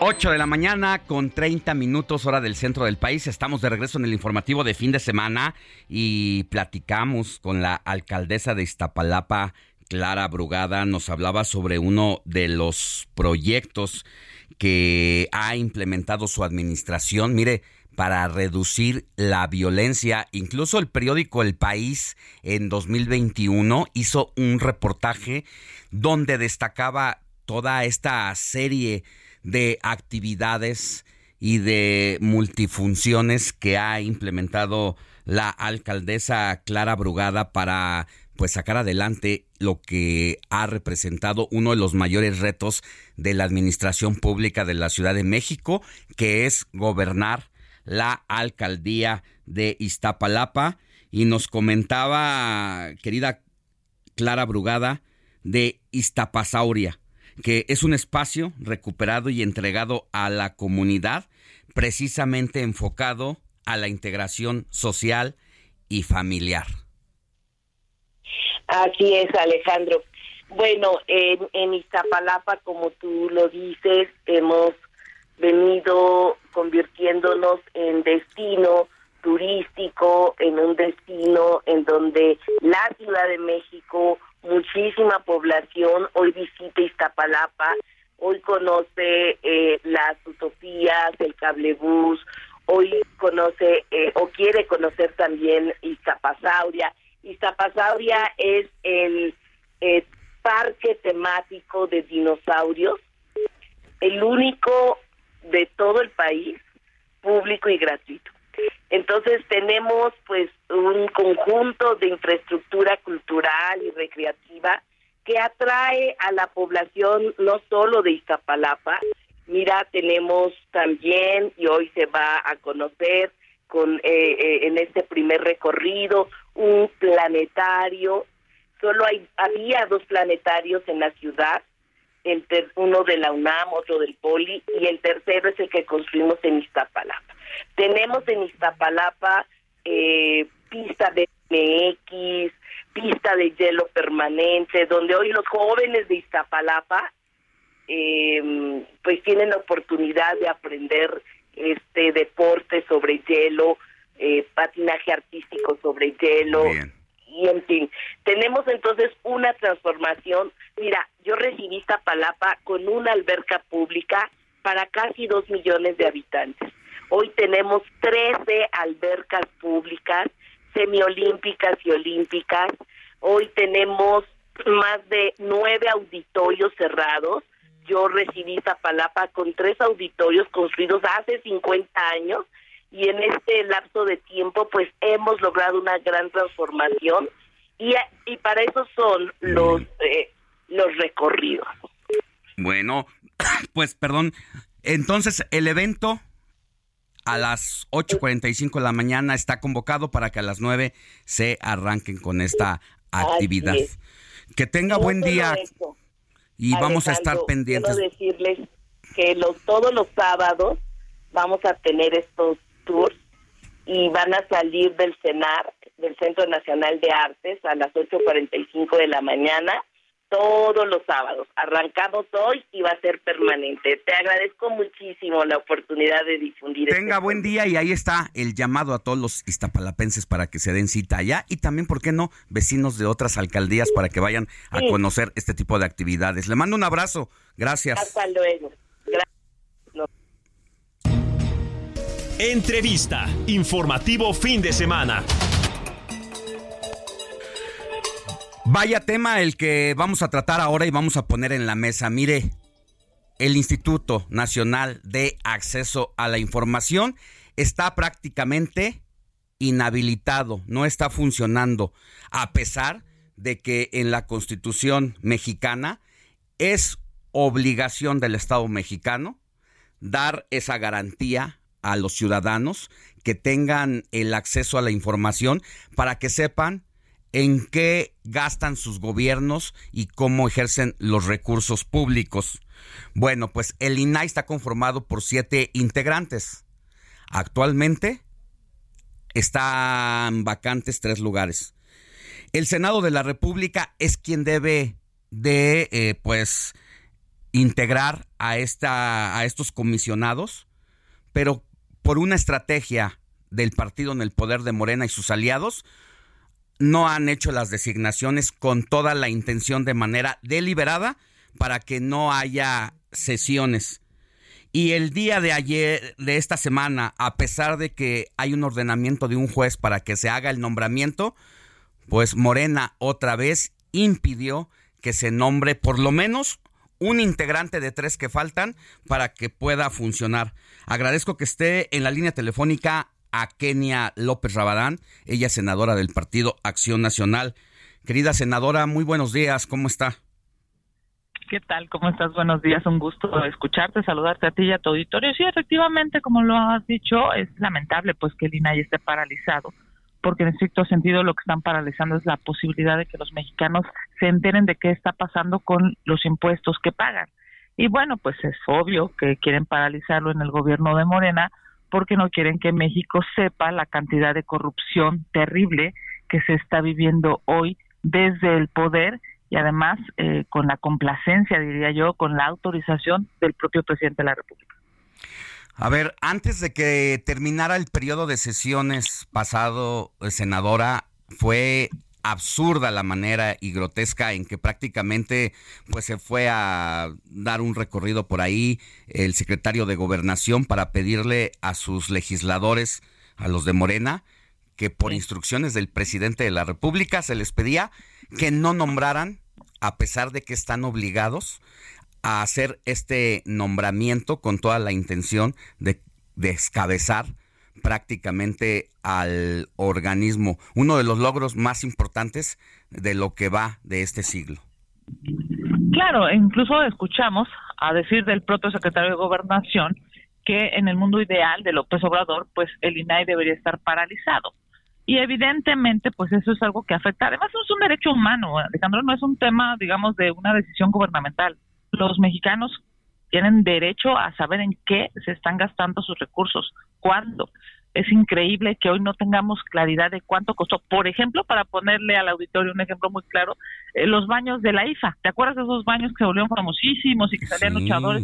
Pues a lo mejor costaron 50 millones de pesos y nadie lo sabe. Puede ser, por supuesto, una caja sin fondo de dineros para los cuates del presidente de la República. Hoy claramente no tenemos ningún dato ni de la IFA ni de la refinería, que por cierto sigue sin refinar nada, o en estricto sentido esa devastación que están haciendo del sur sureste de México, tampoco sabemos cuánto nos está costando. En realidad, pues claro que detener al INAI, paralizar al INAI, genera condiciones terriblemente opacas, ¿no? En lo oscurito, eso que le gusta al presidente y eso que le gusta a la gente que trabaja con el presidente, todo por debajo de la mesa, es algo lamentable para los mexicanos porque ese dinero perfecto se podría ocupar pues, en hospitales, en carreteras, en eh, patrullas, en policías equipados que puedan darle seguridad a los mexicanos. Hoy la prioridad de los mexicanos es tener seguridad y bueno, pues se ve que al presidente de la República eso pues medianamente no le importa. ¿Por qué? Pues porque vive en un palacio, porque come gratis todos los días, porque no tiene ninguna eh, obligación como las que tenemos millones de mexicanos, subirte al metro y pensar que puedes perder la vida porque estos cuates de la Ciudad de México son unos corruptos, ¿no? Es claramente la tragedia de la línea 12 fue por corrupción. ¿Dónde está ese dinero que debieron de haber ocupado para el mantenimiento del metro? Pues está metido en las lonas, en las bardas, en la propaganda de las corcholatas de Morena.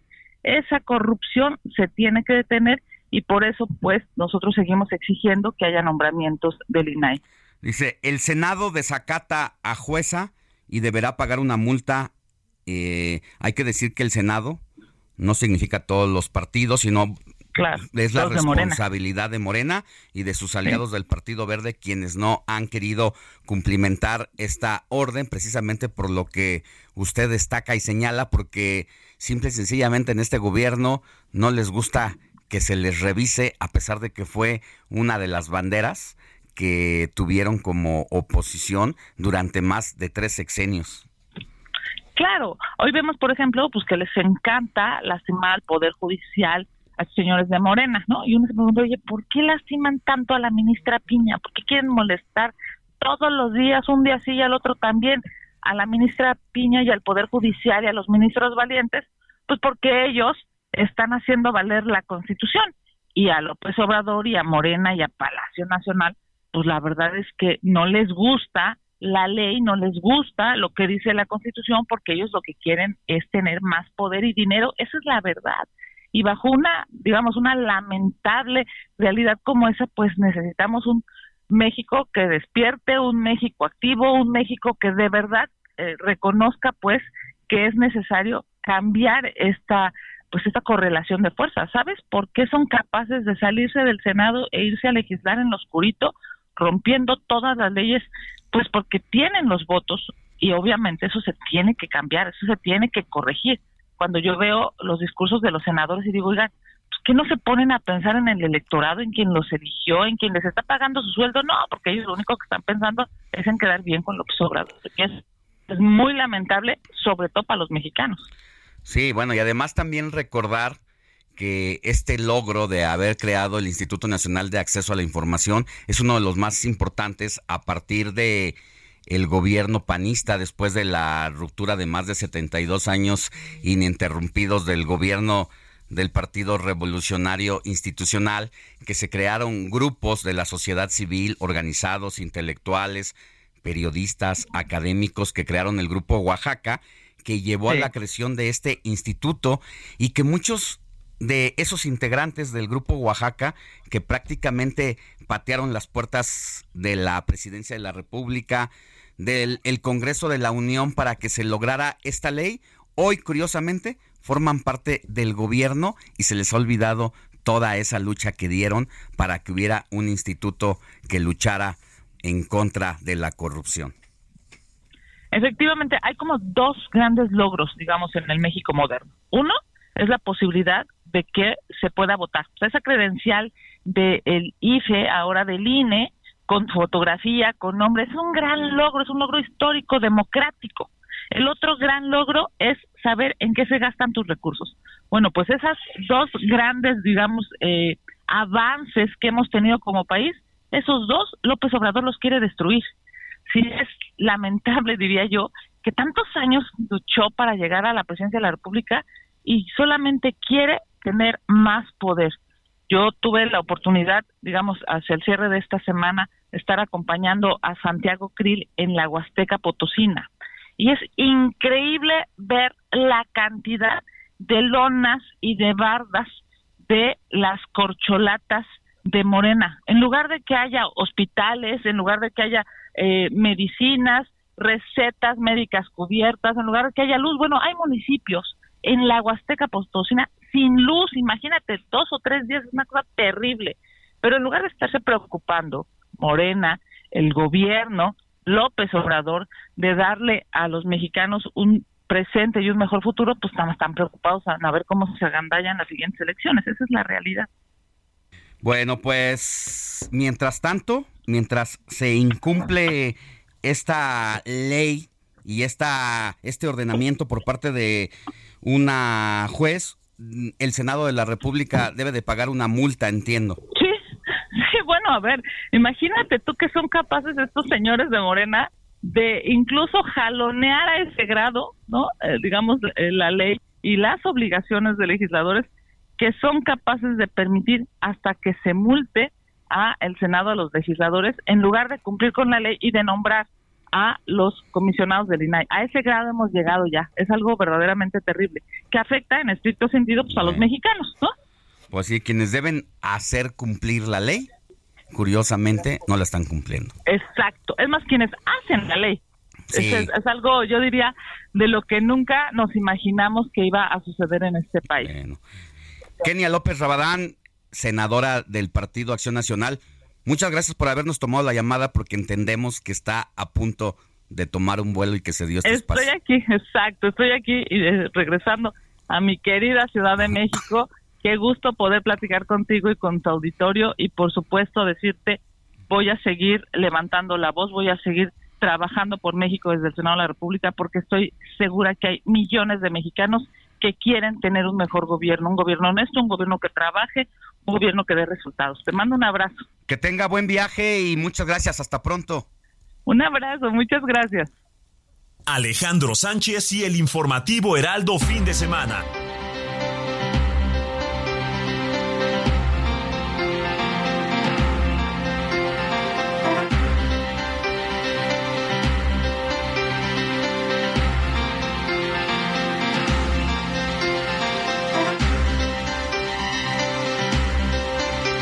¿Cómo estás?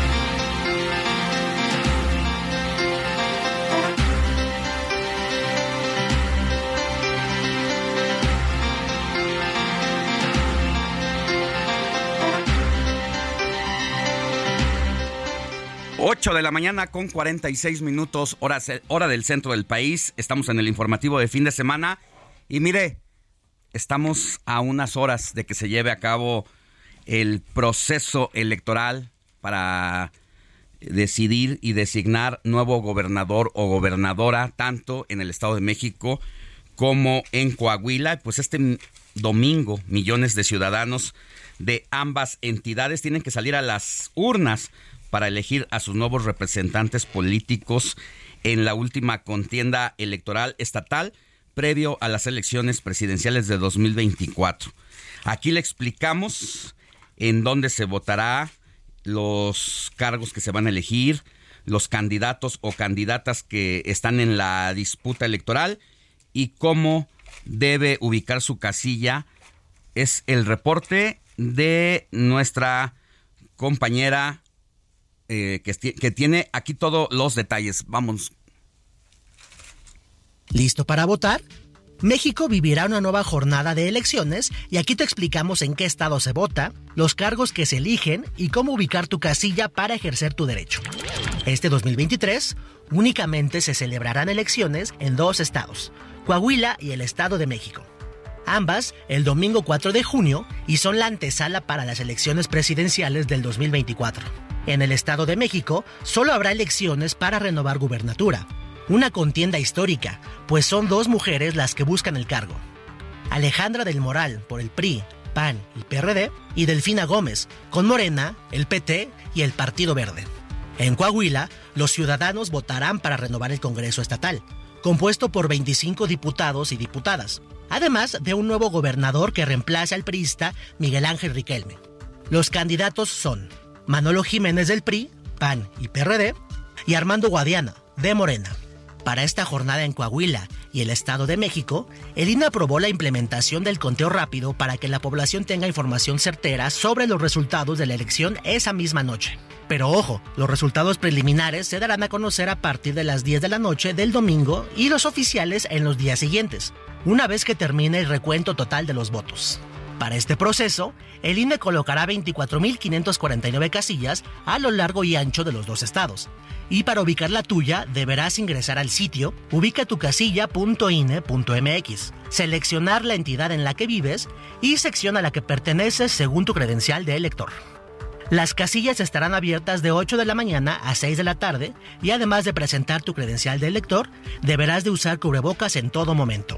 Así, el próximo domingo 4 de junio, la población tendrá en su poder el rediseño de la política en México a través de su voto. Pues ahí están todos los detalles sobre este ejercicio electoral en el Estado de México y Coahuila. Y mire, tenemos aquí en cabina del informativo de fin de semana del Heraldo Radio a la consejera electoral Norma de la Cruz Magaña, quien nos ha hecho el favor de venir a visitarnos en este sábado, pues para darnos todos los detalles de lo que significa este ejercicio porque si bien son dos entidades, bueno, nada más y nada menos, tenemos a una de las entidades que es vecina a la Ciudad de México, la del Estado de México, consejera que tiene el mayor padrón electoral del país. ¿Qué porcentaje de electores tendrán que salir a las urnas este domingo para ejercer su derecho de designar nuevo gobernador o gobernadora? Eh, y al mismo tiempo, pues Mm, renovar los municipios, las alcaldías y qué significa para la democracia este ejercicio de domingo. Eh, muy buenos días, primero que nada. Eh, es, un gusto estar aquí en Heraldo Radio con Alex Sánchez y felicidades por tu cumpleaños ayer. feliz, no, feliz cumpleaños. y bueno, eh, efectivamente tenemos una mañana un par de elecciones estatales que son muy importantes. Uno, porque bien decías, en el caso del Estado de México, que es el estado con el mayor padrón. Estamos hablando de que de 12.3 millones de electores y electoras. Entonces, ahí lo que se está, está en disputa en el Estado de México es la gobernatura. Y aquí ahora sí podemos decirlo sin temor a equivocarnos que, que la próxima eh, será una gobernadora en el Estado de México porque solo hay candidatas, ¿no? Y entonces nosotros Ahí no hay falla ya. Ahí no hay falla, ahí sabemos que va a ser una mujer y obviamente nosotros estamos eh, eh, preparados desde el INE y eh, trabajando en coordinación con el Instituto Electoral del Estado de México para que esos 12.3 millones puedan salir a votar. O sea, todo está puesto para que estos millones salgan a votar y en el caso, por ejemplo, de Coahuila, que también es un estado un poco más pequeño en términos electorales, porque ahí su lista nominal es de 2 millones 300 mil 77, 2.3 millones, digamos. Y ahí no solo se está disputando la gobernatura, y bueno, ahí como no hay candidatas, pues ya será un... Sí. ahí, ahí, ahí, será varón, ¿no? Eh, y también se están disputando las diputaciones locales en el estado de Coahuila. Entonces, en Coahuila tenemos dos elecciones, la de gobernatura y la del Congreso local. Y en el Estado de México, solo la de gobernatura. Oiga, que además no es casual el hecho de que en el Estado de México tengamos próximamente una gobernadora y que en Coahuila vaya a ser otra vez gobernador hombre, porque al final de cuentas es parte del ejercicio democrático y de este equilibrio de género, de llevar a hombres y mujeres con las mismas oportunidades a puestos de elección popular. Sí, es un, es un gran avance. Mira, y esto habla de el, la... ¿Cómo, ¿Cómo aplicamos este principio constitucional de la paridad? total. Porque, mira, eh, este principio constitucional eh, de paridad total se incluye hasta el 2019.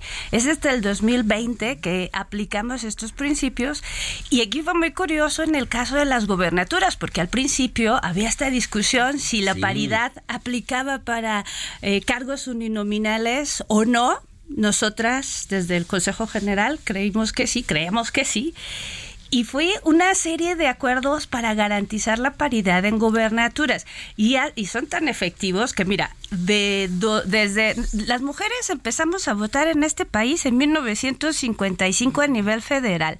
Pues de 1955 al 2020 al primero de junio del 2020 solo se eligieron siete gobernadoras. A ver, y estamos hablando desde que, desde que votamos. México Incluso más atrás, desde que México es independiente, dejamos de ser colonia para tener eh, pues ejercicios eh, democráticos, pero al mismo tiempo incluso como imposición. A ver, en toda la historia, en 200 años, solamente había siete mujeres. Electas, gobernadoras. Electas. Gobernadoras. La primera en Colima. Sí, sí, sí. Y entonces cuando hablamos de estos, eh, estos acuerdos desde el Consejo General y luego desde el Tribunal para garantizar la paridad en gobernaturas, podemos dar buenas cuentas, porque a partir de este, de este primer acuerdo que tuvimos en el 2020, que el mismo Senado impugnó y los partidos impugnaron, eh, en el primer en el primer eh, em, en el 2020 las elecciones del 2021 por primera vez eligieron en una misma jornada seis mujeres gobernadoras lo que no se había eh, elegido en toda la historia. Exactamente qué gran dato. Y ahorita tenemos nueve gobernadoras. Tenemos que ir a una pausa pero va a estar aquí con nosotros toda la hora restante. Y volvemos con esos datos y más. Pausa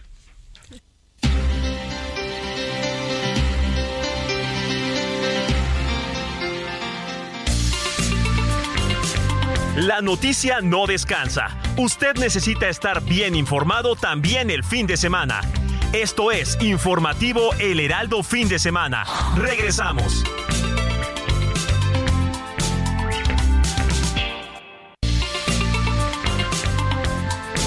Siga en sintonía con la noticia.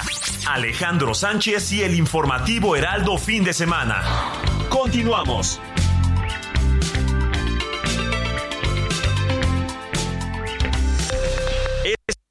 Es Noticias a la Hora. Heraldo Radio le informa. 9 de la mañana en punto, aseguró el secretario de Gobernación Adán Augusto López Hernández que la medida cautelar dictada por el Instituto Nacional Electoral para restringir los actos anticipados de campaña no le afecta ni beneficia, pues él no se encuentra en campaña rumbo al 2024. El gobierno de Estados Unidos se suma a las investigaciones de los ocho jóvenes desaparecidos del presunto call center y van a colaborar con las autoridades de México y Jalisco, ya que también están involucrados ciudadanos de ese país en temas de extorsión y fraude inmobiliario. Así lo informó el gobernador del estado, Enrique Alfaro Ramírez, tras expresar su solidaridad a los familiares de las víctimas. Una avioneta que falló en la maniobra de aterrizaje este viernes terminó fuera de la pista del Aeropuerto Internacional Ángel Albino Corso en Tuxtla Gutiérrez, Chiapas, lo que generó el cierre de operaciones de esta terminal aeroportuaria. No se reportan personas fallecidas o lesionadas.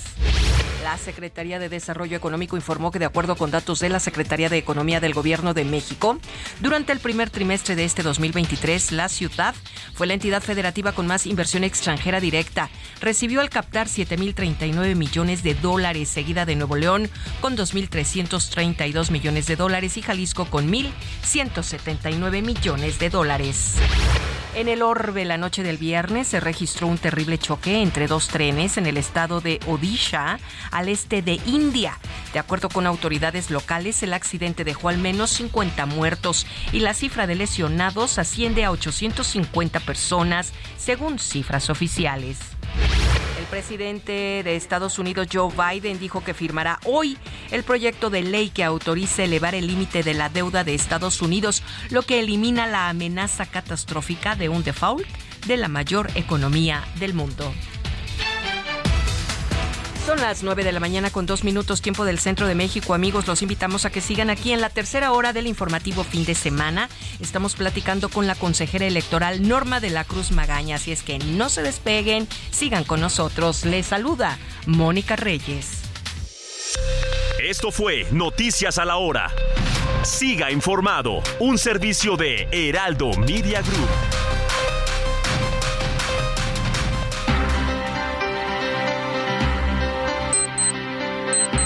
9 de la mañana con tres minutos hora del centro del país. Seguimos en el informativo de fin de semana en esta plática que tenemos con la consejera del Instituto Nacional Electoral, Norma de la Cruz Magaña, sobre lo más relevante del proceso electoral del día de mañana, tanto en el Estado de México como en Coahuila, donde cerca de 15 millones de personas tendrán que salir a votar y el mayor, el mayor reto siempre es vencer el abstencionismo, votar por quien usted quiera, por la decisión que tome, pero lo más relevante es salir y ejercer ese derecho.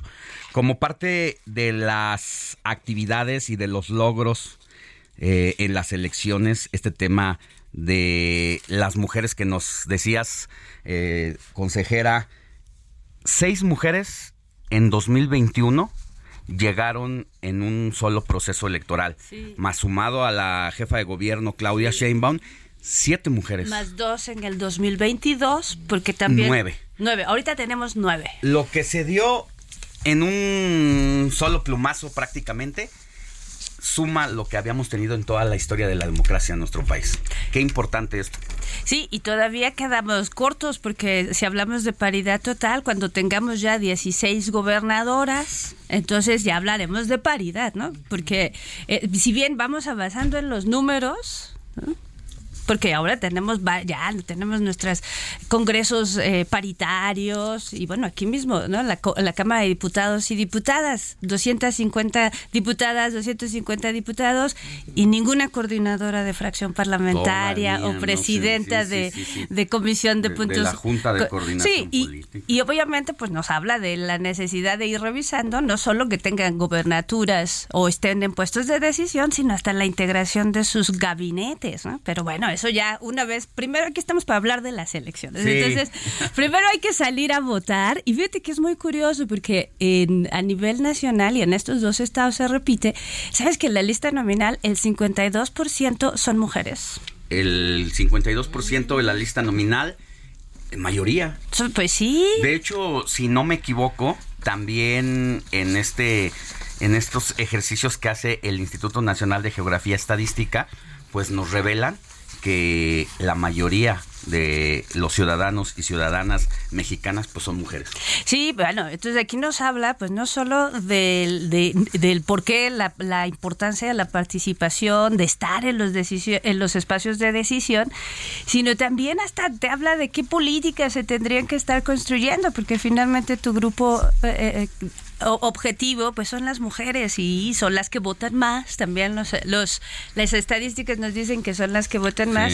Y entonces estar en estos procesos, como ahorita en el caso de, del Estado de México, donde, bueno, pues mira, en, eh, va a ser una mujer como, eh, fíjate que el por año... primera vez por primera en el vez Estado de México. En el Estado de México. Y mira, en el, el, el, año pasado, en las elecciones de 2022, hubo seis elecciones a gobernaturas. y entonces los partidos ajá. tuvieron que, los, los obligamos a nominar tres hombres y tres mujeres. Los partidos decidieron en dónde y tuvimos el caso de que en Aguascalientes solo había mujeres Sí. y en Tamaulipas solo había hombres, ¿no? Bueno, aquí como solo hay dos estados, pues Pero, pero el además resultado. también la importancia de el equilibrio de, de, de terminar con este patriarcado electoral, porque también conocimos este concepto de las Juanitas, es decir, donde las mujeres iban por delante, pero luego te haces a un lado, pides licencia para que entren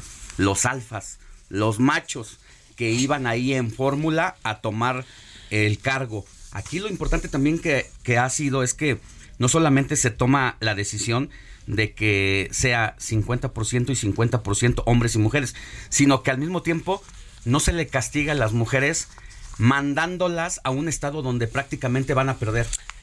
Claro, pues la cosa es, mira, esto es, eh, eh, aquí hablamos no solo de, de, las candidaturas, ¿no? O sea, tienes que tener acceso a las candidaturas, tienes que tener las mismas condiciones para salir a competir, ¿no? Los mismos recursos financieros, los tiempos de radio y televisión. Y también aquí nosotros hablamos de estos eh, bloques de competitividad, ¿no? O sea, donde los partidos son más competitivos y la idea no es que manden a las mujeres a donde van a ir a perder, ¿no? Entonces, y aquí es muy curioso porque todavía, o sea, a pesar de todos los cambios constitucionales que hemos hecho de, de, normativa al interior del Instituto Nacional Electoral, y de hecho el 31 de mayo fue el límite para que los partidos políticos nacionales modificaran sus documentos básicos y, y tomen las medidas para atender, sancionar y erradicar la violencia política contra las mujeres. Y una parte va por ahí, ¿no? O sea, cómo se designan las candidaturas, Exacto. cómo aplicamos el principio de paridad sin la simulación, porque tú nos platicas, el, nos recuerdas el caso de las Juanitas, que se volvió enigmático porque tenías a nueve mujeres electas diputadas, donde tramposamente sus suplentes eran varones, ellas toman protesta y los nueve eh, eh, las obligan a renunciar y ellos toman sí. protesta. Entonces, por ejemplo, parte de esas medidas que hemos tomado para evitar eso, entonces si tú vas como candidata, tu suplente es una mujer. Si vas como candidato, tú puedes tener hombre o mujer como suplente, ahí sí, pero en esta idea para garantizar pues que no sea una simulación o que te manden al estado o al municipio o al distrito donde saben que van a perder, o sea, tampoco se trata de eso. Que es curioso, 52% del electorado no debería ser una prioridad Debería. poner candidaturas que sean atractivas para e, el, el sector más amplio de tu del Claro. electorado. ¿no? Pero bueno, pues aquí estamos, estamos viendo. Y hablando precisamente de estas adecuaciones en el ejercicio democrático, quisiera tocar dos temas importantes a manera de, de plan piloto. El primero es la urna electrónica y el otro la posibilidad de que los reos, personas que están enfrentando un proceso judicial en una prisión, puedan votar. ¿Te parece si tocamos primero el tema de las urnas electrónicas, que fue todo un tema en el transcurso de esta semana? Coahuila nos dice, pues se nos cayó el voto electrónico. ¿Qué pasó ahí y hacia dónde va la cosa? Bueno, eh, eh, efectivamente tenemos aquí unas, eh, varios pilotos, en, programas pilotos para esta, el- estas elecciones. En el caso de la urna electrónica, se, el Consejo General acuerda un programa piloto en Coahuila y en el Estado de México. En el caso de Coahuila, se iban a utilizar 74 urnas electrónicas. Estas urnas electrónicas son de diseño y propiedad del OPLE de Coahuila. Estas ya tienen varios años, las han probado. Y si bien nosotros en el INE eh, eh, diseñamos el piloto y todos los mecanismos de, seguridad y demás, el, software, el hardware es de Coahuila. Lo que encontramos es que hace unos días, en una de las pruebas de, de, pues de, funcionalidad, encontramos que había un, había un error donde eh, eh, en el, porque ahí funciona con tarjetas, tienes una tarjeta, te permite votar y eh, hubo ahí, se detectó que había cierto tipo de tarjetas que te permitía votar más de una vez. Entonces, en este, como ya sabemos que es un piloto, es vinculante y ante, aun- y esto se debe a un problema de software, ¿no? Aquí hubo un problema ahí de la programación y para evitar cualquier suspicacia, o sea, si bien eh, técnicamente se podía resolver, o sea, modificas el software, pero tienes que hacer una serie de pruebas para garantizar que el cambio que haces en este código no va a afectar otra funcionalidad y para eso ya no teníamos tiempo. ¿Cuántos votos se hacen en esta prueba piloto? Mira, son en, en Coahuila eran 74 casillas, ¿no? Y son alrededor de dos, como unos 3 mil electores, ¿no? Entonces, ¿Qué significa para quienes nos escuchan el plan piloto? Bueno, el- ahora, ahora les la urna electrónica. Bueno, eh, eh, en este, en el caso de Coahuila, lo que hicimos es que para evitar cualquier suspicacia, lo que queremos es ir eh, alimentando la confianza en este, en estos mecanismos y cualquier suspicacia pues le resta. Entonces, para evitar suspicacias y garantizar la integridad de las elecciones en esas 74 casillas, decidimos retirar las urnas electrónicas y regresar al sistema análogo, ¿no? Las casillas tradicionales y boleta en papel. Y sí implicó, obviamente, eh, una operación para capacitar nuevamente a los funcionarios de casillas y a las funcionarias. Eh, afortunadamente respondieron muy bien. Ninguno dijo, no, si ya no es electrónica, ya no soy funcionario. Al contrario, o sea, ha sido. Entonces, ya tenemos las. O sea, lo que sí podemos decirle a la, a la gente en Coahuila, eh, que en esas 34 74 casillas tendrán sus boletas, están sus urnas y está todo listo para poder votar, ¿no? Ahora, también, y aquí no hay que, eh, también hay un piloto en el Estado de México con urnas electrónicas, pero aquí la importancia es que en el Estado de México estamos usando dos modelos distintos. El, el modelo de Jalisco y el modelo del INE, la versión 7. Entonces no tiene nada que ver la urna electrónica de Coahuila con los modelos que estamos usando en el Estado de México y por ello en el Estado de México las 164 eh, casillas con urnas electrónicas se estarán instalando el día de mañana y pues les podemos decir que en el caso de las urnas electrónicas eh, eh, también es un piloto y en Coahuila no hay nada de qué preocuparse, está todo listo para que voten. Consejera Norma de la Cruz Magaña, no se nos vaya. ¿Le parece si volvemos eh, en unos minutitos para que hablemos precisamente del, proceso tanto en el Estado de México como en Coahuila y hablemos también del voto en prisiones? Sí, por supuesto. Porque además va a ser relevante para el 2024 lo que está pasando en el Estado de México. Usted tiene todos los detalles. ¿Cuántos reos nada más denos la probadita? ¿Cuántas personas? Se, se, inscribieron para votar. Eh, al final quedamos en el Estado de México 4.975 personas. Inédito, esto no había ocurrido nunca. No, y votaron 4.530. Estamos hablando de que el 90% de la población que se inscribió para votar en los centros penitenciarios del Estado de México votaron. Vamos a volver con ese tema y otros más, de también cómo vienen las boletas tanto en Coahuila como en el Estado de México, que es todo otro tema. Muy bien. En, un ratito. 9 de la mañana con 14 minutos, hora del centro del país. Mire, el Consejo Nacional de Evaluación de la Política de Desarrollo Social Coneval dio a conocer el pasado miércoles que en el primer trimestre del año la pobreza laboral disminuyó 1.1%, con lo que pasó del 38.8% en el mismo periodo de 2022 al 37.7% de la población. Esto gracias a un mayor número de personas ocupadas, así como el aumento del ingreso laboral real per cápita. Agradecemos que esté con nosotros a José Nabor Cruz, secretario ejecutivo del Consejo Nacional de Evaluación de la Política de Desarrollo Social, Coneval. José Nabor, muy buenos días, ¿cómo está? ¿Qué tal? Muy buenos días, un gusto platicar contigo y tu auditorio. Pues por primera vez en la historia se tienen niveles por debajo del 50% de la pobreza laboral. ¿Qué significa esto? Bueno. ¿Nos escucha, José? Estamos teniendo problemas en la comunicación con José Nabor Cruz, el secretario ejecutivo del Consejo Nacional de Evaluación de la Política de Desarrollo Social, pues para que nos cuente de esta investigación que tiene que ver precisamente pues la pobreza laboral, que no es otra cosa más que haya gente económicamente activa, pero sobre todo también pues que tenga seguridad social, que esté dentro de la de la área de personas activamente ocupadas y pues ha sido interesante este tema que han puesto con claridad en esta semana. José Nabor Cruz, ¿ya nos escucha? No. Bueno, consejera, Vamos a, ahora volvemos con José Nabor.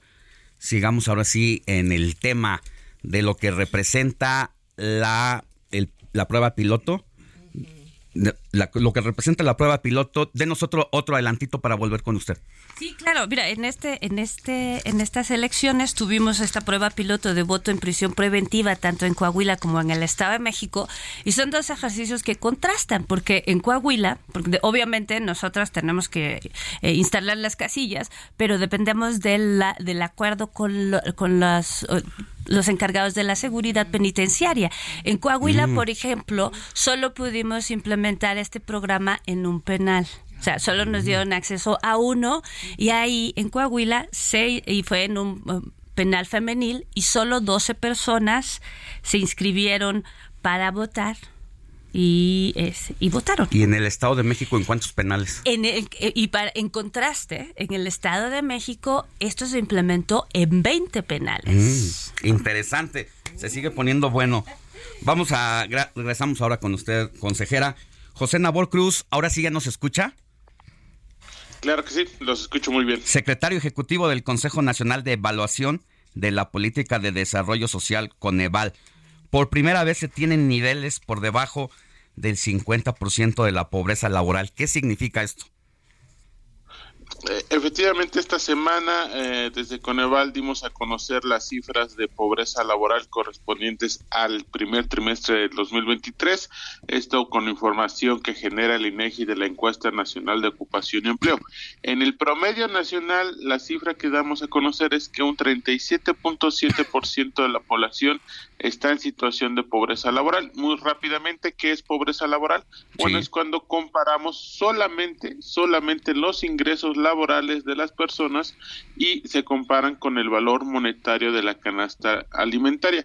¿Qué es la canasta alimentaria? Es un conjunto de alrededor de 25 productos alimentarios que tienen componentes nutricionales mínimos de consumo diario. Entonces, hacemos la conversión de componente nutricional al coste monetario y a partir de ahí obtenemos su valor promedio mensual. Entonces, en el promedio nacional tenemos ese 37.7%. Ahora bien, cuando lo desagregamos eh, por componente territorial, por área geográfica de residencia, tenemos por un lado efectivamente que un 49.6% de la población está en situación de pobreza laboral en, el, en las zonas rurales del país. ¿Cuáles son las zonas rurales?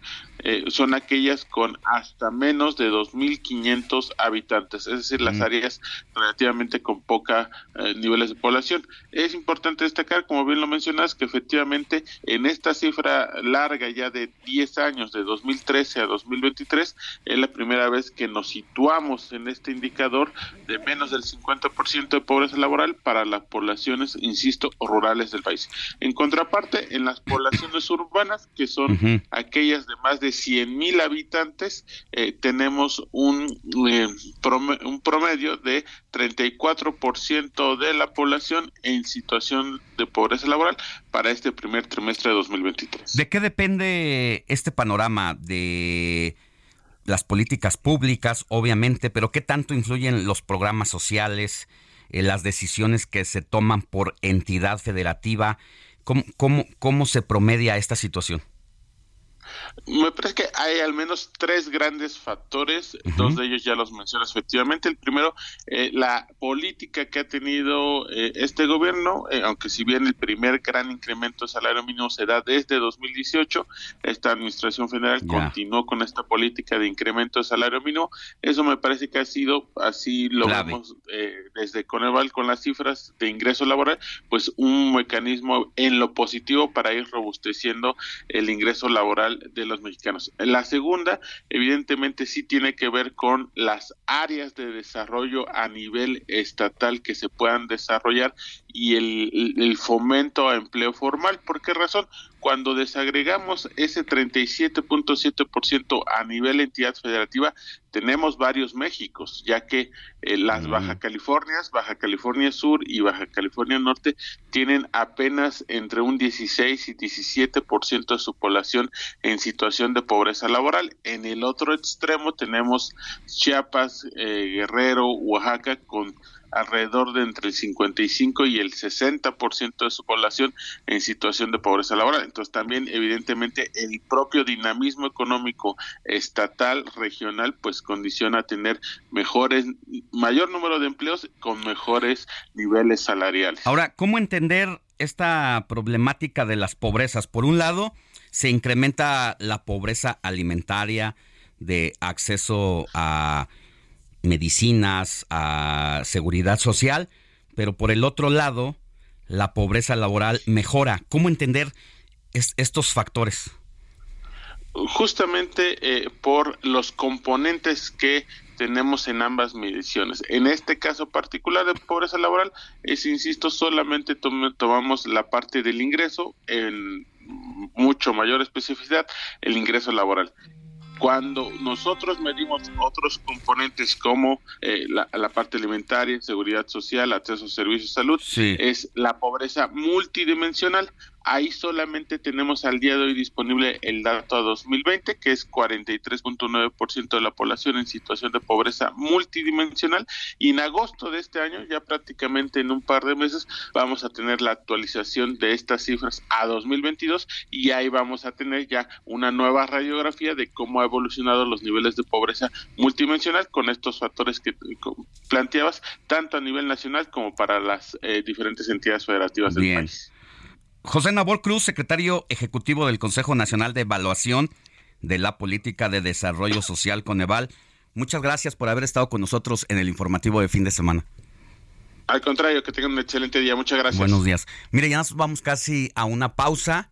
Recuerde que estamos y seguimos en la conversación aquí con la consejera del Instituto Nacional Electoral, Norma de la Cruz Magaña, quien nos da datos reveladores sobre los programas pilotos que están en este momento como urna electrónica, como votación eh, de personas que pasan una situación en un penal, prisión preventiva, Ahorita que regresemos del corte, nos va a dar todos los detalles. Moni Reyes, antes de irnos, tú tienes mensajes. Claro que sí, tenemos mensajes y Claudia Teller de Atizapán, de Estado de México, te manda saludos.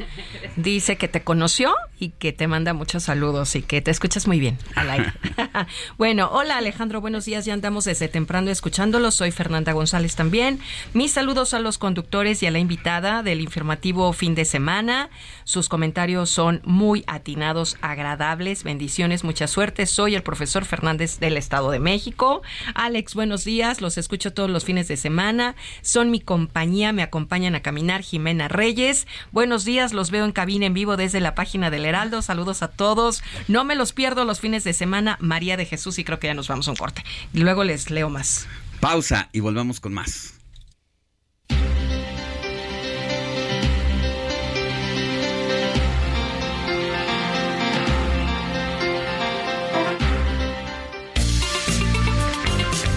La noticia no descansa. Usted necesita estar bien informado también el fin de semana. Esto es Informativo El Heraldo Fin de Semana. Regresamos.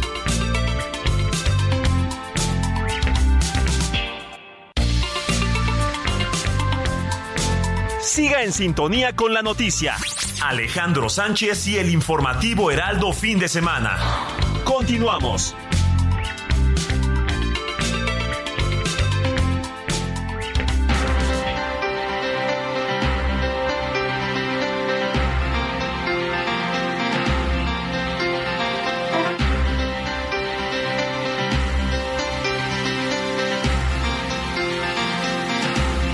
9 de la mañana con 30 minutos hora del centro del país. Estamos en el informativo de fin de semana y antes de seguir eh, con la conversación con la consejera electoral Norma de la Cruz Magaña, vámonos contigo Luis Ramírez, director de Mundo Inmobiliario y conductor de aquí de El Heraldo Media Group en el Heraldo Radio, que te podemos escuchar todos los sábados de 4 a 5 de la tarde. Pero dinos, ¿De qué nos vas a hablar hoy? ¿Cómo vivir de nuestras rentas?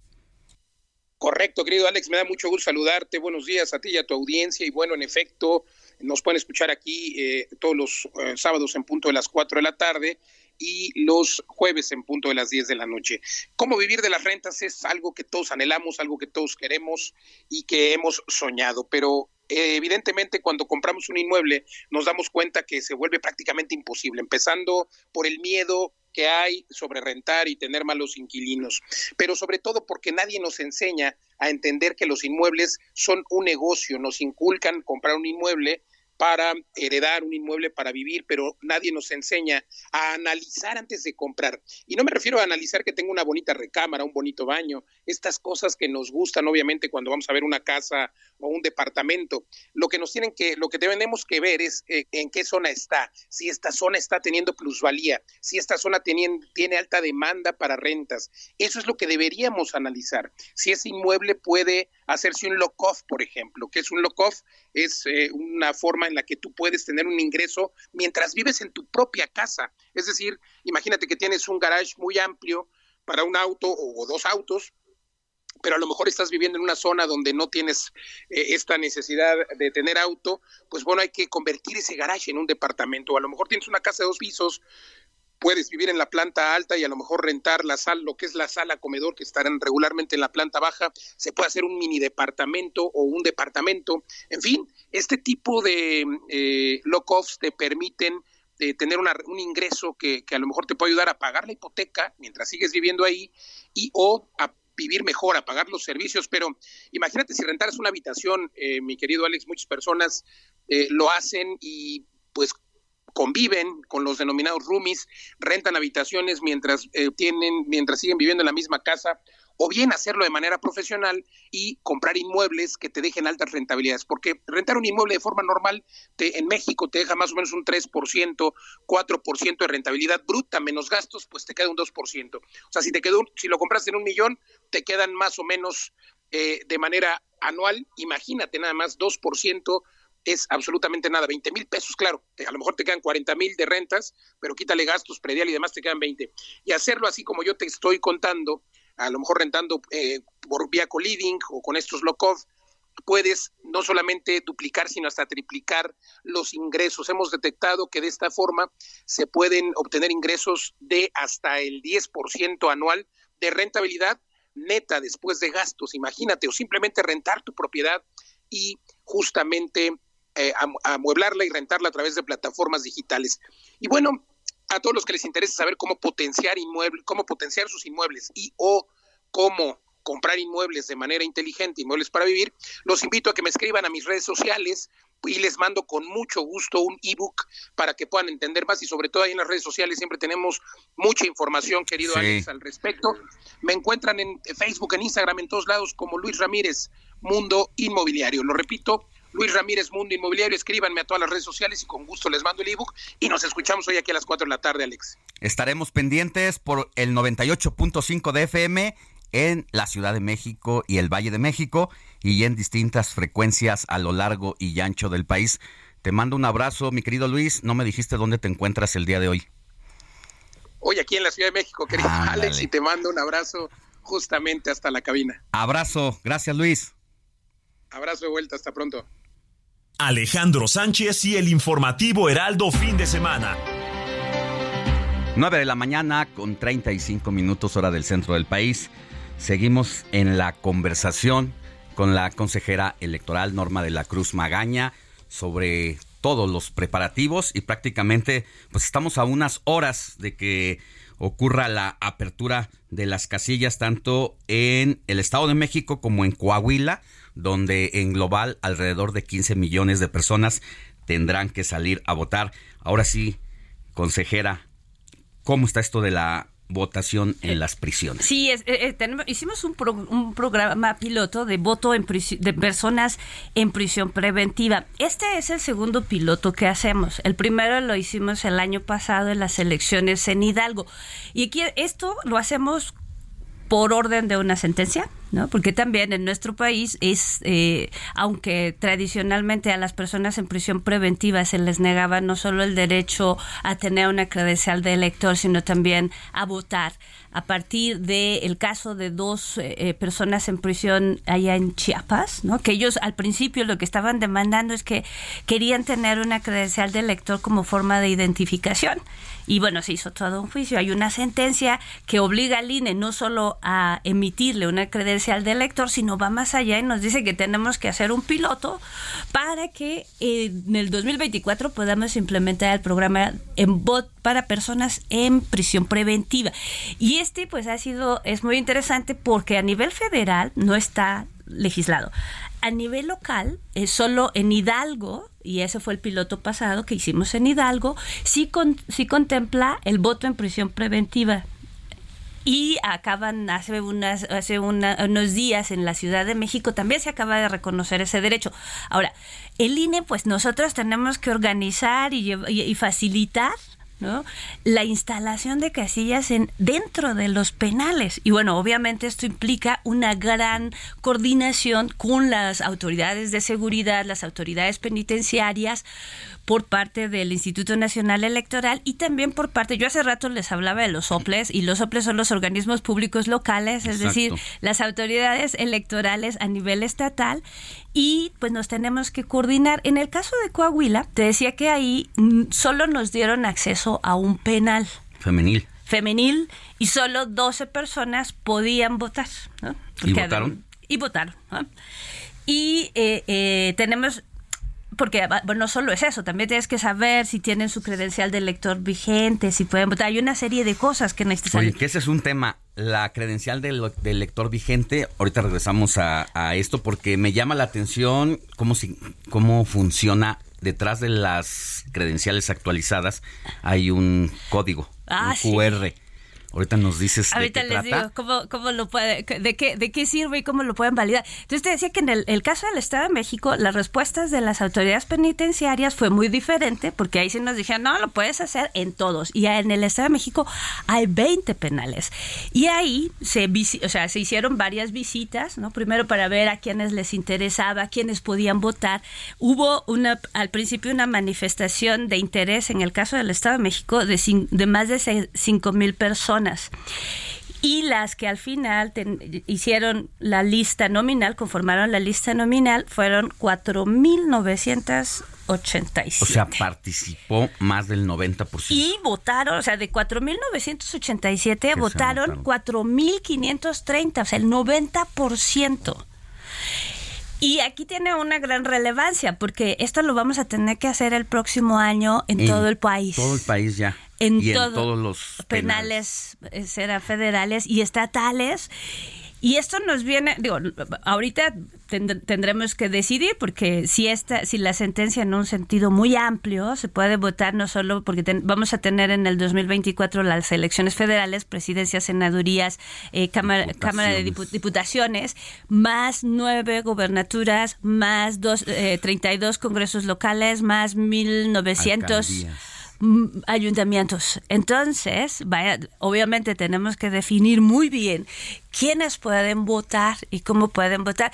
Es bien interesante en el caso del Estado de México porque las personas que no votaron, o sea, que se inscribieron y no votaron, fue porque durante esos días eh, salieron o cambió su situación legal. Obtuvieron su libertad. Su libertad, ¿no? Entonces, es bien Pero entonces, a ver, nada más, pueden votar quienes no han sido sentenciados. No, exactamente. Ya. O sea, mientras no hay una sentencia. Y aquí fíjate que en este caso, también en el Estado de México encontramos, hubo un par de personas que estaban en prisión preventiva que se, se registraron para votar, pero no tenían un domicilio en el Estado Mm. de México. Pero además, estas dos personas muy interesadas en votar eh, interpusieron un juicio de protección de derechos y el tribunal les da la razón. Y entonces estas dos personas van a poder, bueno, ya votaron porque la votación fue adelantada, se hizo del, del eh, 15 al 19 de mayo, eh, en el caso del Estado de México, para poder coordinarlo de mejor manera, eh, se dividió la votación en cinco penales por día y no solo, o sea, no crean que solo fue que les llevamos, instalamos las casillas, hubo representantes de partidos, Mm. hubo observadores. Como un proceso electoral normal. Normal, pero en un, en, un- en- en un penal. Entonces, también hubo mucho, mu- fí- fíjate, en el caso de, de el Estado de México hubo un total de 74 observadores y observadoras electorales, representaciones de partido. Entonces, hay una gran confianza, pues, ¿no? De, de cómo se siguieron todos los procedimientos. Ahora una vez que se hagan los conteos, pues ya veremos cómo se vota, pero el comportamiento de, de estas personas que no solo se inscriben, sino que activamente participan, nos habla de que eh, obviamente este, este tipo de programas sí traerá una, eh, números interesantes en los próximos procesos electorales. Se está sentando un precedente con este ejercicio. Tenemos conocimiento más o menos de en todos los penales del país cuántas personas van a poder votar en esta situación el próximo año de 2024. Ah, pues esa es una bonita pregunta para el sistema penitenciario. Es que mira, esas son de las cosas. Ya. Ellos nos Ellos tendrían que que decir a nosotros, ¿no? O sea. Mm. ellos nos tendrían que decir, mira, yo aquí tengo una población de, no sé, X, ¿no? Mil, diez mil personas, cien mil, las que sean.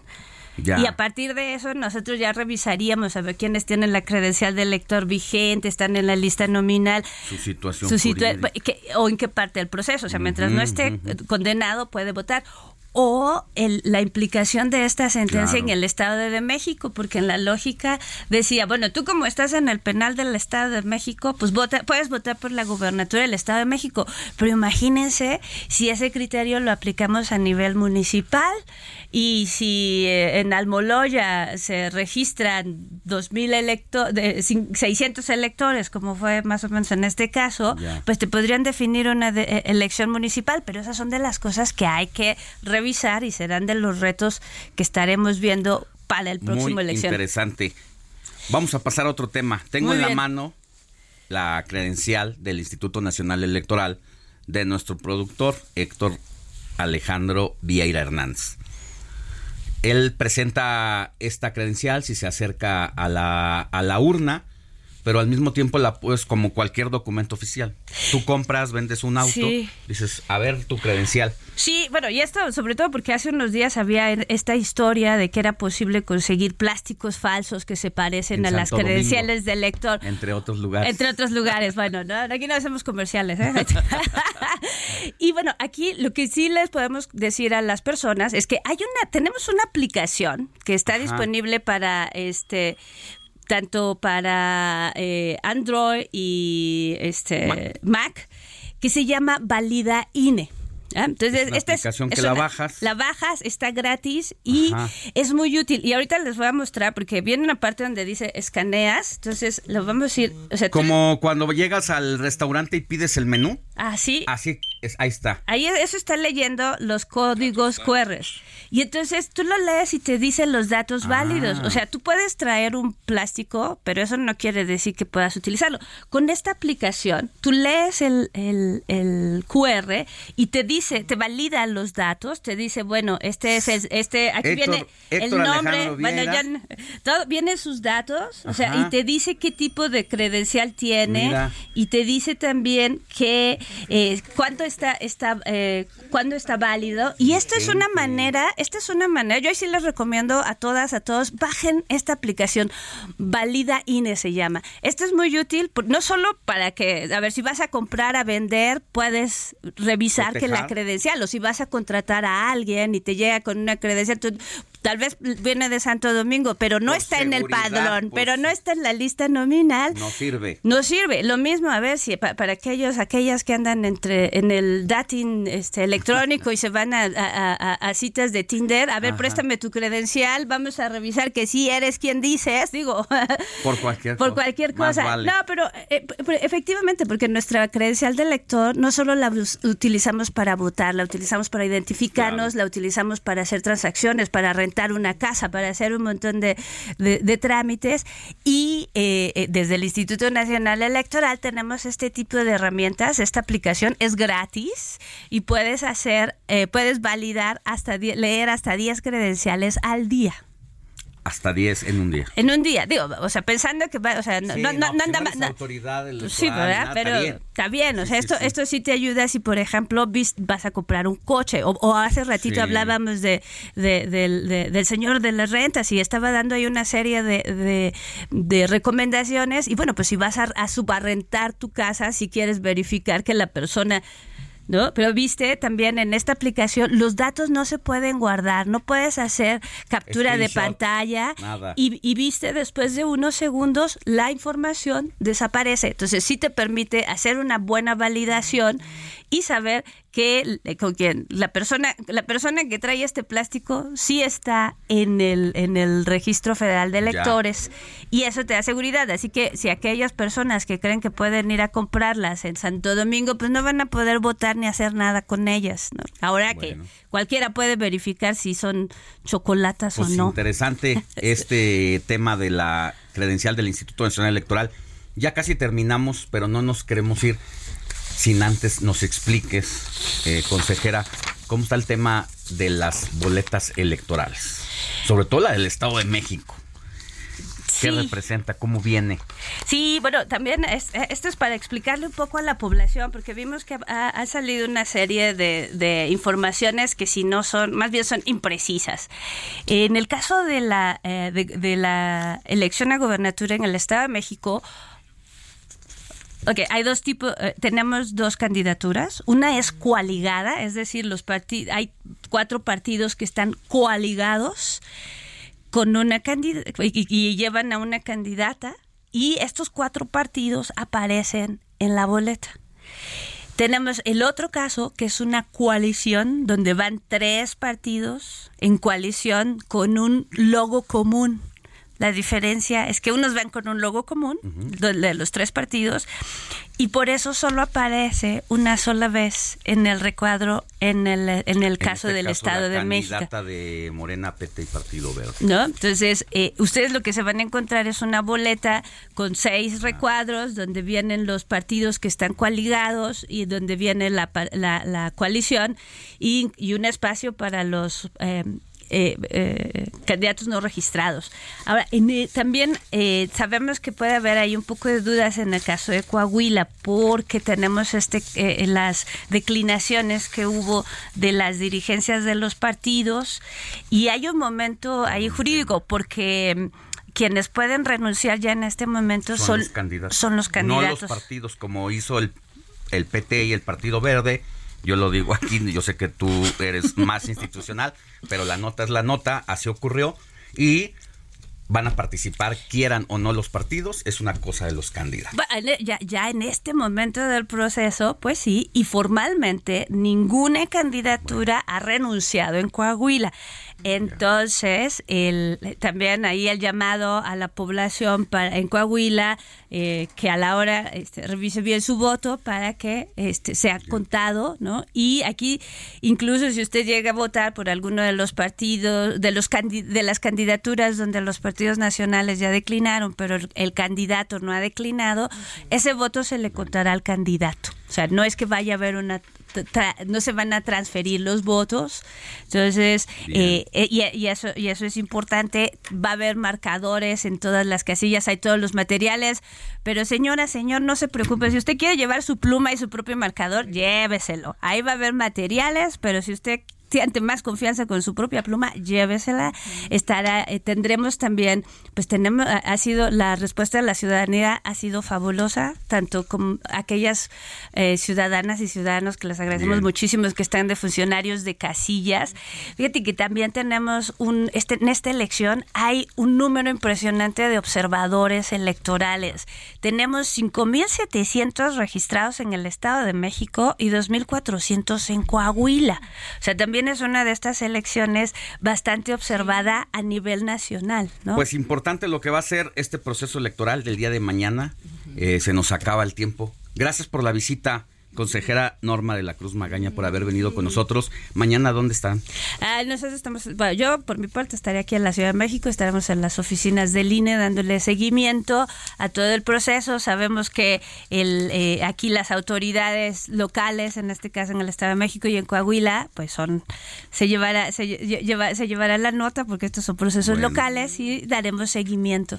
Pues muchas gracias. Que tenga buen día. Muchas gracias por la invitación, encantada. Oiga, la gobernadora de Quintana Roo, Mara Lezama Espinosa, acompañó al presidente López Obrador en la entrega de documentos del programa Mujeres por el Acceso a la Tierra. Esto en cumplimiento de sentencias agrarias en favor de viudas de ejidatarios de la entidad. Es un hecho histórico para la justicia social de las mujeres. Este evento realizado en la Plaza Cívica de la Bandera fue frente a la bahía de Chetumal y asistieron alrededor de 1.200 ejidatarias de todos los municipios, con excepción de Cozumel. Se entregaron 125 documentos agrarios con lo que se reivindican sus derechos, se da certeza jurídica a su patrimonio y garantiza bienestar para sus familias. Luego de entregar los primeros eh, títulos, uno por municipio, el presidente López Obrador reafirmó su amor por Quintana Roo y anunció que tiene un lugar especial en la presidencia de la República por lo mucho que ha dado el país. Tienen una muy buena gobernadora, dijo el presidente López Obrador. Y por eso siempre Quintana Roo va a tener para nosotros un trato especial, porque amor con amor se paga.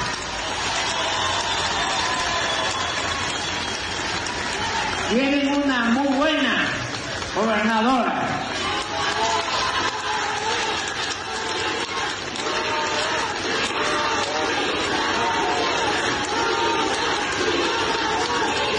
Y ya, fíjense que estamos eh, invirtiendo mucho en Quintana Roo. Vengo cada 15 días.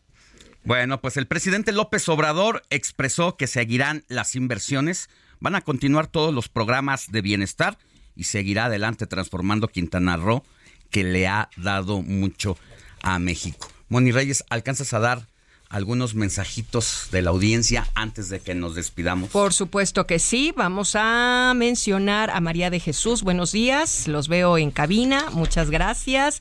Buenos días, Alex, Moni, invitada. Soy Esmeralda en la Colonia del Valle. Me gusta escucharlos son muy amenos. Alejandro Rodríguez dice felicidades para ti o ayer que fue tu día. Recibe un abrazo fuerte, bendiciones y que disfrutes mucho todo el fin de semana.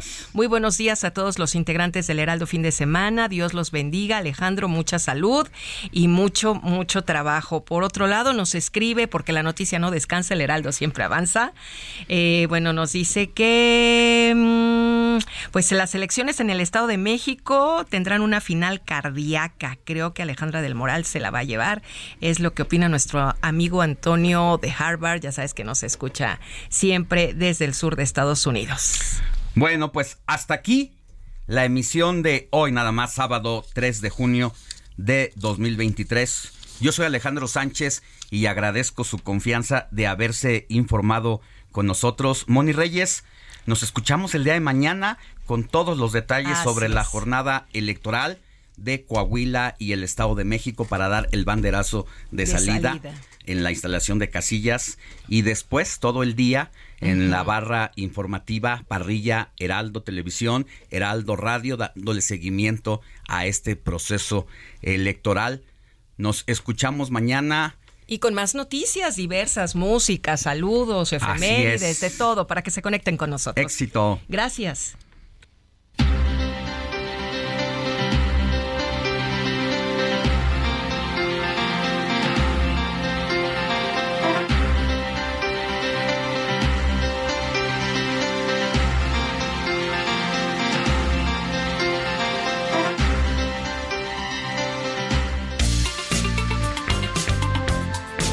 Heraldo Media Group presentó Alejandro Sánchez y el informativo Heraldo fin de semana.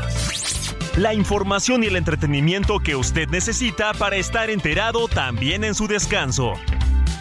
Por el Heraldo Radio, con la H que sí suena y ahora también se escucha.